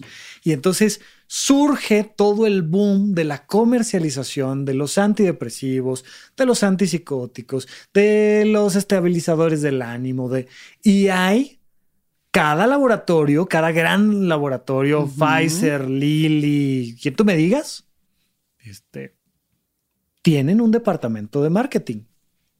Por supuesto. Obvio. O sea, pero por supuesto, invierten muchísimo dinero que tienen que recuperar. Y si pueden duplicarlo, lo van a duplicar. Y si lo pueden triplicar, lo van a triplicar. Pero esta idea de que todos los psiquiatras nos reunimos a planear cómo le vamos a hacer para perpetuar la ansiedad de la gente y que se sigan tomando los antidepresivos y los ansiolíticos, pero que realmente nunca los puedan dejar. Y les creemos entonces una adicción. Para nosotros volvernos ricos millonarios, es absolutamente falsa, totalmente falsa. Bueno, por otro lado, tenemos esta idea de que pues todo lo que sea natural es bueno. Y le digo yo, ¿se te ocurre algo más natural que el sol? Quédate el tiempo que dure este podcast, quédate en el sol exponiéndote a la cosa más natural y hermosa del universo que es el, nuestro sol y vas a ver semejante daño que le hace a tu cuerpo. Mm. Te puedes morir literalmente tomando demasiada agua pura, natural, claro. cristalina, te mata, te mueres. Pero de ahí a pensar que una planta tiene algo de inmoral es una estupidez. Totalmente, sí. O sea, no hay a dónde movernos, a dónde hacernos. Eso así es. Y la represión siempre se va a convertir en violencia. Siempre. Entonces, basta de que nuestra cabecita le tenga miedo a que la gente tenga la libertad de consumir lo que se le hinche. Claro. Y en el proceso nos daremos cuenta de que hay maneras y maneras de consumir las plantas o las sustancias sintéticas también que hacen daño y otras que nos ayudan.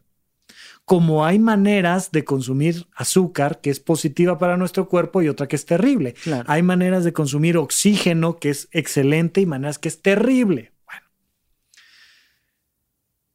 espero yo que estemos empezando a rasgar un poco la malla de la moral en la ciencia.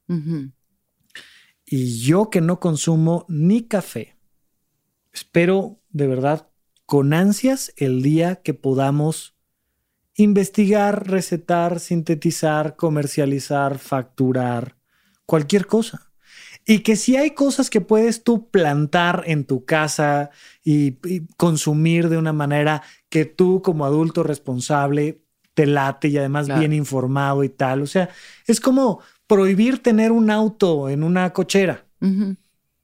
¿Quieren saber cuando, yo, cuando tú ya superas los 10 años de edad y antes de los 50, sobre todo 60, pero antes de los 50 años, entre tus 10 años y tus 50 años, no tendrías por qué morirte. La principal causa de muerte en esos rangos de edad en los que no tendrías por qué morirte ni de infartos, ni de cáncer, ni de infecciones, ni de cosas así, es por accidentes. Y sobre todo por accidentes automovilísticos y sobre todo por accidentes automovilísticos relacionados con el consumo del alcohol. Entonces, están prohibidos los autos. Puntos. a partir de mañana, como hay esa cantidad de muertes, la gente se muere. Claro. Está prohibido que tengas un auto. Oye, pues aquí tienes la capacidad de entrenarte o no para manejar mejor o no, para conducir a una velocidad adecuada o no, para ponerte el cinturón de seguridad o no, para no combinar el alcohol con el volante, pero es tu viaje. Totalmente. Es tu decisión. Sí. Es muchísimo más seguro, es infinitamente más seguro consumir un churro de marihuana en tu casa que una copa de vino, una copa de vino y manejar. Claro. Es infinitamente más seguro. Es infinitamente más seguro echarte un viaje con el sapito que tomarte un tequila y manejar. Ya. es infinitamente más seguro. Pero no hay comparación. Es muchísimo más peligroso fumarte una cajetilla, hablando de términos de adicción, que ir a consumir un hongo a Guadalajara, nuestros desiertos hermosos.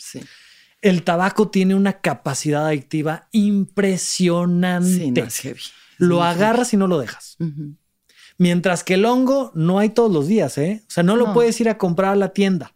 No lo puedes comercializar. Ahí medianamente lo puedes congelar y combinar con tu chocolatito y este te, dura para uno que otro viaje, y, pero, pero es algo a lo que no te puedes hacer adicto. Pero al clonazepam, por supuesto que te puedes hacer adicto. Ajá, exacto.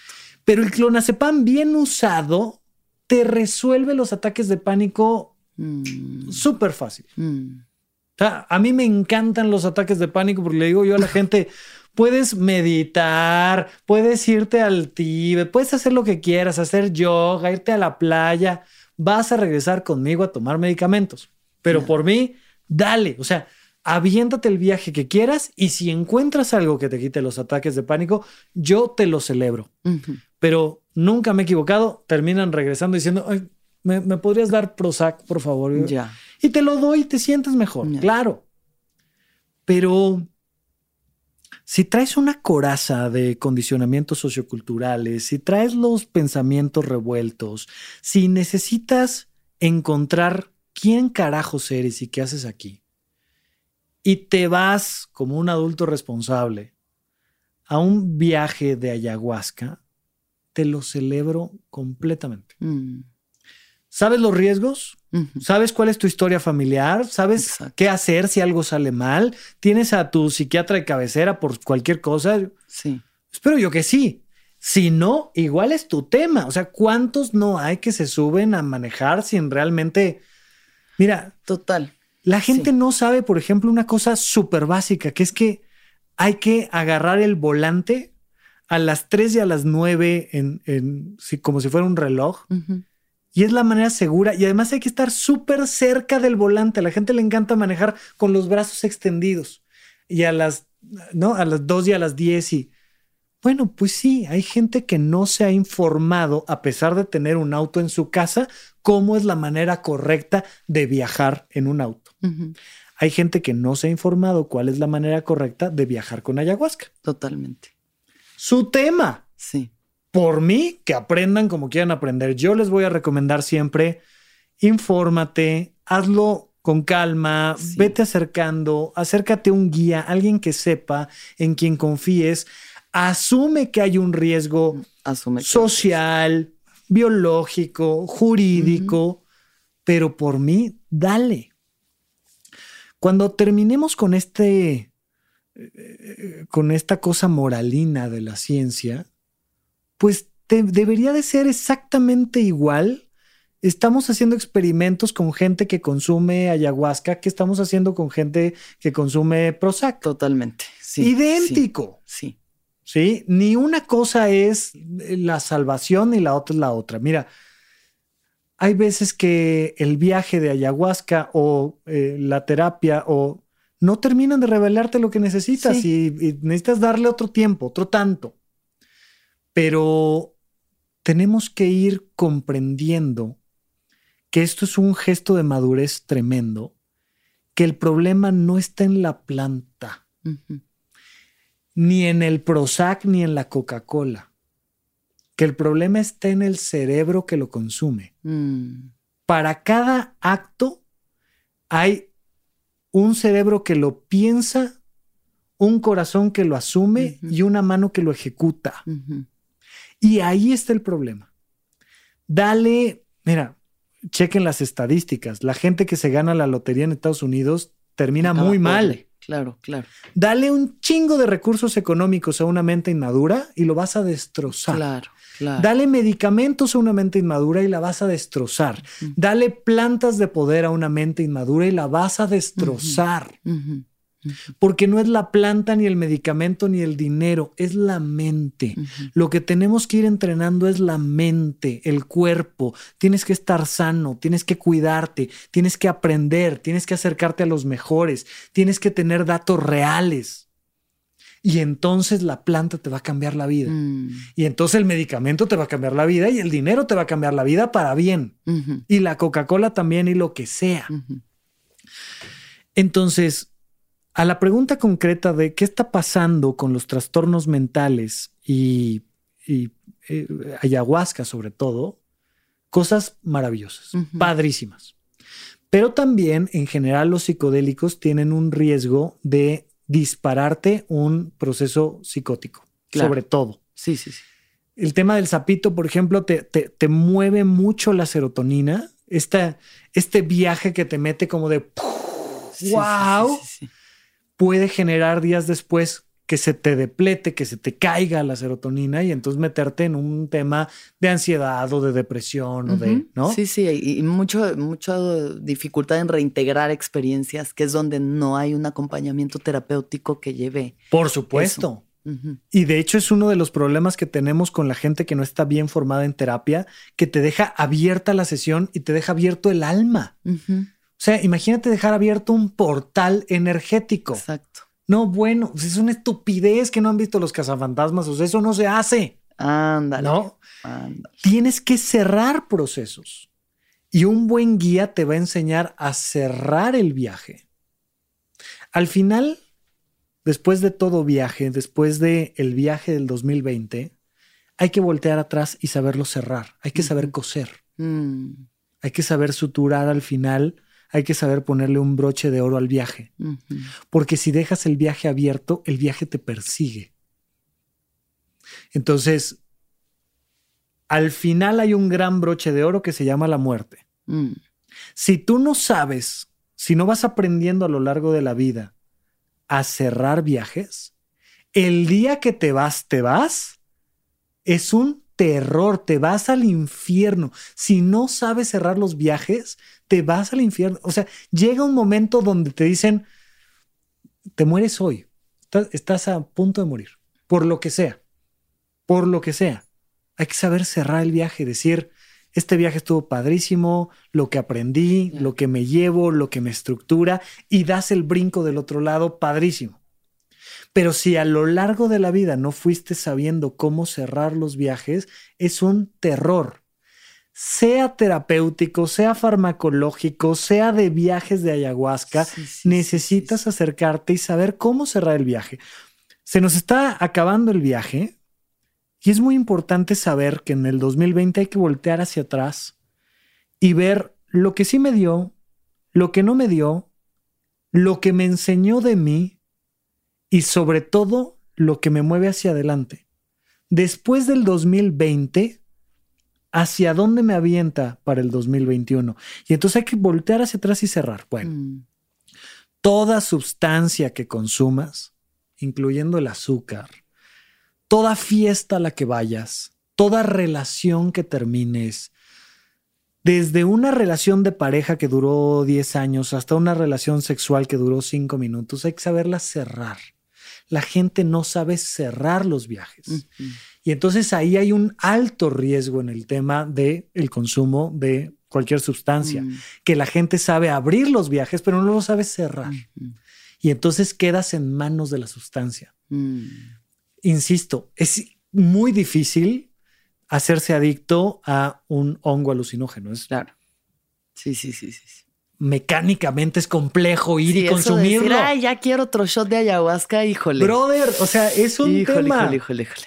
Sí, sí, sí, sí, sí. No decía, decía Oscar Wilde que el, el cigarrillo era la droga perfecta porque decía, consumes un poquito, te da placer y siempre te deja con ganas de más. Entonces, la adicción requiere eso, requiere Una que no sepas cerrar.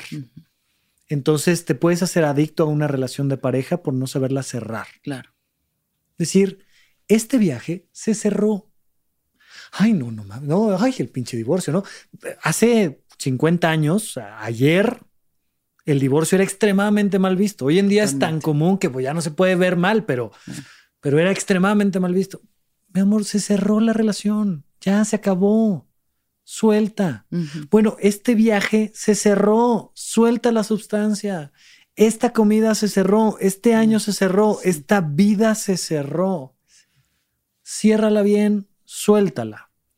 Sí, sí, y lo reitero, sí, la marihuana, ayahuasca, este, un montón de cosas relacionadas están dando resultados muy interesantes Mm. en cuanto a salud mental. Claro, Muy interesantes. claro. Sí, los medicamentos son un negocio y sí hay una búsqueda de generar la mayor cantidad de ingresos posibles. Claro. Sí, Claro. pero no nos quedemos en esa lectura tan superficial. Quiero voltear. Mira, la gente me pregunta a veces, oye Rafi, ¿qué onda con esto del tercer ojo? Le digo, mira, es muy fácil, te voy a explicar muy fácil. Tienes dos ojos que ven hacia afuera y un ojo que ve hacia adentro. Cuando a la gente se le abre el tercer ojo, es decir, cuando la mirada va hacia adentro, resuelves los problemas de tu vida, te iluminas, porque estás viendo dónde están los problemas, que es adentro. La planta no es un problema, no lo va a ser nunca, no es un tema de allá afuera, es un tema de acá adentro. ¿Por qué la gente consume sustancias? Por un montón de cosas. Desde el que la usa para evadirse de la realidad, porque no sabe cómo manejarla, Claro, hasta el que la usa para alcanzar otras realidades, claro. porque anda en búsqueda de eso. Y en medio de eso hay tantas historias como humanos. Somos unos simios consumiendo plantas. Está bien, somos los mismos simios consumiendo este, pastillas. Está Sí, bien, sí. pero dejemos de usar los ojos que ven hacia afuera Exacto. para empezar a usar el tercer ojo que ve hacia adentro. Exacto. Sí. ¿Cómo ves? No, pues muy bien. veo muy bien. Veo muy bien para afuera, veo muy bien para adentro. A veo veces. Muy bien. Bueno, a veces así sí se me empaña ahí el. No, pues muy bien, sí. O sea, me parece un. Sí, que es muy correcto eso, que sea lo que sea que estés queriendo resolver o buscar o encontrar, es adentro. Es y cualquier medio que te lleve a hacerte cargo de lo que está dentro puede ser correcto. Siempre. Súper. Bueno, ahora sí vamos cerrando el viaje. Va. O sea, está difícil porque pues nos quedamos en que estabas estudiando Entonces te digo que psiquiatría. estaba yo ahí en psiquiatría, sí. Ajá. Y entonces ya, ¿qué pasó después? Hombre, bueno, pues ya me hice psiquiatra y empecé a dar consultas y me topé con el chiste del sofá y me topé con Andrés Vargas Russo y me topé con una comunidad padrísima que se llamaba Puentes, que me abrieron las puertas y que le estaré siempre agradecido a Russo y a todo el equipo de Puentes de haberle abierto los micrófonos a alguien que quería platicar. No, ya sé qué belleza. Y empecé a platicar y empecé, igual que todo el mundo empieza un proyecto, con la clara convicción de que iba a ser un fracaso. Pero hay dos tipos de simios en este planeta, los que cuando creen que van a fracasar lo intentan y los que creen que van a fracasar y entonces no lo intentan. Pero todos creemos que vamos a fracasar, todos creemos que no tenemos nada interesante que decir, que nadie nos va a escuchar, que todo va a ser una basura. Habla por ti mismo, yo sabía que el viaje iba a ser lo máximo. y entonces lo aventamos y aventamos supracortical y a la gente le gustó y pues cuatro años después seguimos haciendo el podcast y estoy muy contento. Voy a hacerte una última pregunta y luego otras preguntas más, pero esas son rapidísimas. Esta es una última como para explayarte. O sea, ahora sí que resumiéndolo o sintetizando lo más posible, ¿qué es lo que, como en esencia, has aprendido de dar terapia? Que aquí todos estamos locos. Mm. Em, que mientras siga habiendo una relación vertical, es decir, de poder entre el terapeuta y el que asiste a la terapia, paciente, llamémosle, nunca vamos a resolver nada. Que solo a la hora que es una conversación horizontal donde yo terapeuta veo reflejados mis miedos, mis ansiedades y mis depresiones en ti, y tú ves en tus palabras este reflejo de lo que yo también he vivido y sentido, solo ahí encontramos una solución para los dos. Yo he encontrado en la terapia grandes amigos, he encontrado en la terapia grandes preguntas, he encontrado en la terapia eh, grandes golpes a mi ego, a mi estabilidad emocional. He encontrado en la terapia también la respuesta a esos trancazos. Entonces, no hay nada más poderoso que una historia humana y no hay mejor manera que estar escuchando historias todo el tiempo. Mm. Y entonces, pues, eso es lo que me ha dado la, la terapia. ¿Y cómo se puede llevar a cabo una relación horizontal entre un terapeuta y un paciente si de entrada es como que como paciente estás llegando a pedir guía y respuestas? Bueno, porque la horizontalidad viene del juicio. Mm. Y yo tengo que asegurarme, yo como terapeuta, mm. yo como guía, tengo que asegurarme de yo no juzgarte y de ayudarte a que tú no te juzgues a ti. Mm. Si yo no me juzgo a mí y tú no te juzgas a ti, hablamos de divinidad a divinidad. Mm. No puede haber mayor horizontalidad que la divinidad máxima. Mientras uno esté más abajo que el otro, mientras yo soy pobre pero tú eres rico, yo soy inteligente pero tú eres tonto, yo soy guapo pero tú eres feo, yo soy, ¿no? Mientras haya esa relación de poder, eh, el budismo dice, aquel que no se convierte en su propio padre y en su propia madre no verá el siguiente nacimiento. Mm. Mientras yo no entienda que yo lo soy todo lo que hay, todo lo que es, no puede haber horizontalidad. Pero cuando entiendes que no hay ni arriba ni abajo, que no hay ni adentro ni afuera, que no hay distancia entre una cosa y la otra. O sea, imagínate lo jactancioso que tienes que ser para entenderte en una posición de poder sobre alguien más. Claro. Y en una terapia, ¿cómo? O sea, entiendo que se hace y que se hace todos los días, pero, pero por favor, oye, claro, aquí en esta, en esta relación terapéutica tú vienes a contarme tu historia y yo voy a tratar de guiarte. Pero venimos en el barco juntos, hombre. O sea, ¿de qué me hablas? Entonces, cuando entiendes, esta, esta es otra frase hermosa que no somos seres humanos viviendo experiencias espirituales, sino somos seres espirituales viviendo experiencias humanas entonces se da la horizontalidad. Claro. Porque todos somos el mismo y, sí. y así como, como mi mano derecha le podría preguntar algo a la izquierda, pero es el mismo ser, pues así yo le pregunto a alguien que sabe algo y él me lo contesta y a veces me lo contesto yo a mí, pero es en ese nivel de espiritualidad. Además, entender que no habría terapeuta si no hay paciente, ¿no? O sea, es como no hay, si no hay aplauso, si no hay las dos manos. Es como el teatro, es como, ¿no? O sea, para que haya show tienes que estar tú, tengo que estar yo y cada quien juega su papel. Oyentes, escuchas para, escu- para esto, o sea, todo se genera a través de esa colectividad. Claro. Pero requiere de un avance espiritual, yo creo, profundo y un nivel de conciencia profundo y, y ojalá que todos los terapeutas lo tuvieran y ojalá que el mundo fuera este lugar utópico, pero bueno, qué esperanzador saber que Ahí vamos. sí existe. Ahí vamos, ahí vamos, ahí vamos. Ah, justo como dice una de las enseñanzas de Buda, que llegó un discípulo a preguntarle, Buda, ¿cómo puedo tratar mejor al otro? Dijo, el otro no existe. ¿No? Claro, claro, Entonces, claro, claro, claro. Rafa, claro. gracias por esta delicia de plática. Qué viaje tan maravilloso. Ahora sí que te digo, llegamos a la milésima parte de lo que ha de ser este viaje, pero ojalá que haya mucho más viaje contigo. Gracias por, sí, por todo lo que, lo que traes y lo que, lo que encarnas. Mira, un día mis pacientes se van a dar cuenta de que ellos tendrían que pagarme, de que ellos tendrían que cobrarme porque yo hablara. Mm. Porque a mí me gusta tanto No este manches, es una delicia. venir y platicar y, ¿no? Este.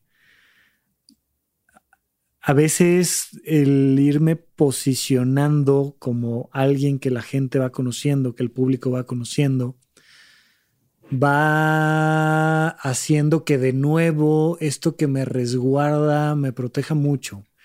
Y toda esta parte espiritual la cuido mucho porque tengo que, siento, me siento a veces obligado a dar esta sensación de, oye, pues este chavo que es doctor, que es psiquiatra, me está hablando desde los libros, desde el conocimiento, desde la explicación lógica sencilla.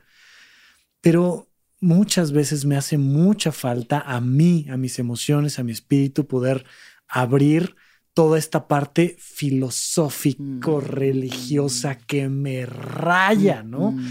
Entonces, al contrario, gracias a ti por aguantarme todas estas No, horas, hombre, por platicar conmigo, por preguntarme. No hay cosa que me haga más feliz que poderme conectar con alguien y platicar y sacar lo que traigo dentro. Igualmente, Rafa. Hombre. Pero esto no ha terminado porque faltan las preguntas rápidas. Venga. ¿Cuándo fue la última vez que lloraste? De tristeza. De lo que sea. Ay, fue hace poco. A mí me gusta mucho el teatro y el teatro normalmente me hace llorar. Casi que si una obra no me hace llorar, no me llegó al alma. Y pues recientemente he estado viendo teatro en streaming y eh, de las últimas cosas que vi fue El hombre de la mancha Mm.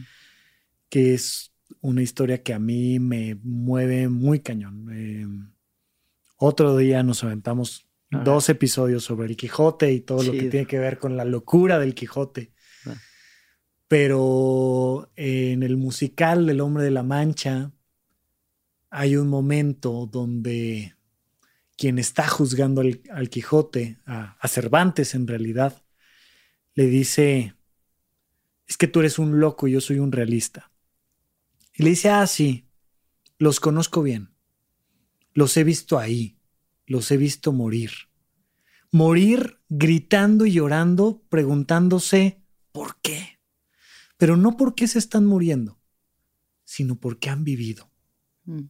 Vivimos en un mundo donde la locura consiste más en ver tesoros donde hay basura y en ver la vida como es y no como debiera ser. Y conozco muy bien el musical, como sabrás, me lo sé.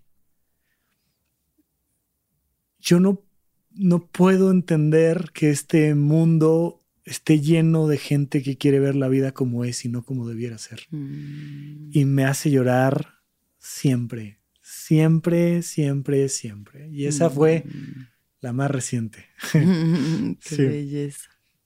Ujú. ¿Qué es lo que más feliz te hace? Explicar cosas. No hay nada que disfrute más que explicarme y explicar. Que encontrar una analogía y decir, con esto va a quedar clara la idea. Es lo que más feliz me hace. ¿Qué es lo más importante para ti? El servicio, alias el conocimiento, alias la claridad, alias el espíritu. Eh, yo constantemente volteo en mi vida y digo, si no tuviera yo esta pasión por explicar las cosas y por viajar y aprender, eh, yo no sé qué haría de mi vida. Yo estaría perdido en la vida completamente y me siento así como agarrado de un hilito diciendo, esto viene al mundo, esto viene al mundo, esto viene al mundo. Y, le da sentido a mi vida. No hay mm. nada para mí más importante mm. que adquirir y transmitir lo que yo voy entendiendo, porque tampoco, tampoco les voy a decir que yo me sé la verdad de todo, ni nadie se sabe la verdad de todo, pero poder, poder contarles lo que yo veo, como en una fotografía. A mí por eso me encanta la fotografía, porque es una manera de sacarte los ojos y enseñarle al otro lo que estás viendo tú. Para mí eso es mi vida. Yo, yo te cuento lo que yo veo y lo que yo entiendo, no más. Mm. Y aunque ya un poquito lo tocamos, ¿qué piensas de la muerte? Bueno, no hay nada, nada que le dé sentido a la vida si no es la muerte. Solo cuando te reconcilias con la muerte, te reconcilias con la vida. Y no hay nada que simbre más una conciencia que la muerte. Un día te vas a morir. De aquí entonces, ¿qué vas a hacer? Pero imagínate que la frase fuera, nunca te vas a morir. Uf. Es que el vértigo de nunca va a pasar nada. Imagínate vivir en una vida donde no hay movimiento, donde es un limbo total, una caja negra que no se mueve, donde para vivir toda experiencia necesitas morirte, necesitas matar el 2020 para vivir el 2020. Necesitas atravesarlo. Entonces, si no entendemos que somos más viajeros del tiempo que del espacio, la vida pierde todo el sentido. Entonces, para mí, la muerte es lo que siembra mi conciencia todos los días, lo que me dice, hoy estás un poquito más cerca. ¿Y sabes qué? Ese día te vas a enterar si es verdad que hay otras vidas o no, que hay otros cosmos o no, que hay otras conciencias o no, pero además hacia adelante, te vas a enterar hacia atrás de lo que hiciste, no de lo que vas a hacer, no de tus propósitos de año nuevo, sino de lo que hiciste con tu vida. Ya no te vas a poder preguntar qué voy a hacer con mi vida, porque vas a voltear atrás y te vas a preguntar, ¿qué hice con mi vida? Es el gran maestro. La muerte es lo más importante. Si algo tiene que aprender la gente es a morirse. Pues muchísimas gracias, Rafa. Gracias a ti. Me, me, vibra el alma en lo más profundo de mi ser. Muchas gracias por la conversación, Alexis. Igualmente. Gracias, gracias, gracias. Igualmente, desde lo más profundo de mi ser, honro mucho este momento. Ha sido muy especial. Gracias. Gracias a todos por escucharnos. Que todos los seres sean felices. Que todos los seres sean felices. Que todos los seres sean felices. ¿Escuchaste el viaje? Suscríbete en Spotify, Apple o donde estés escuchando este programa. Ahí encontrarás todas mis charlas pasadas y las futuras. Si te gustó el viaje, entra a sonoromedia.com para encontrar más programas como este y otros muy diferentes.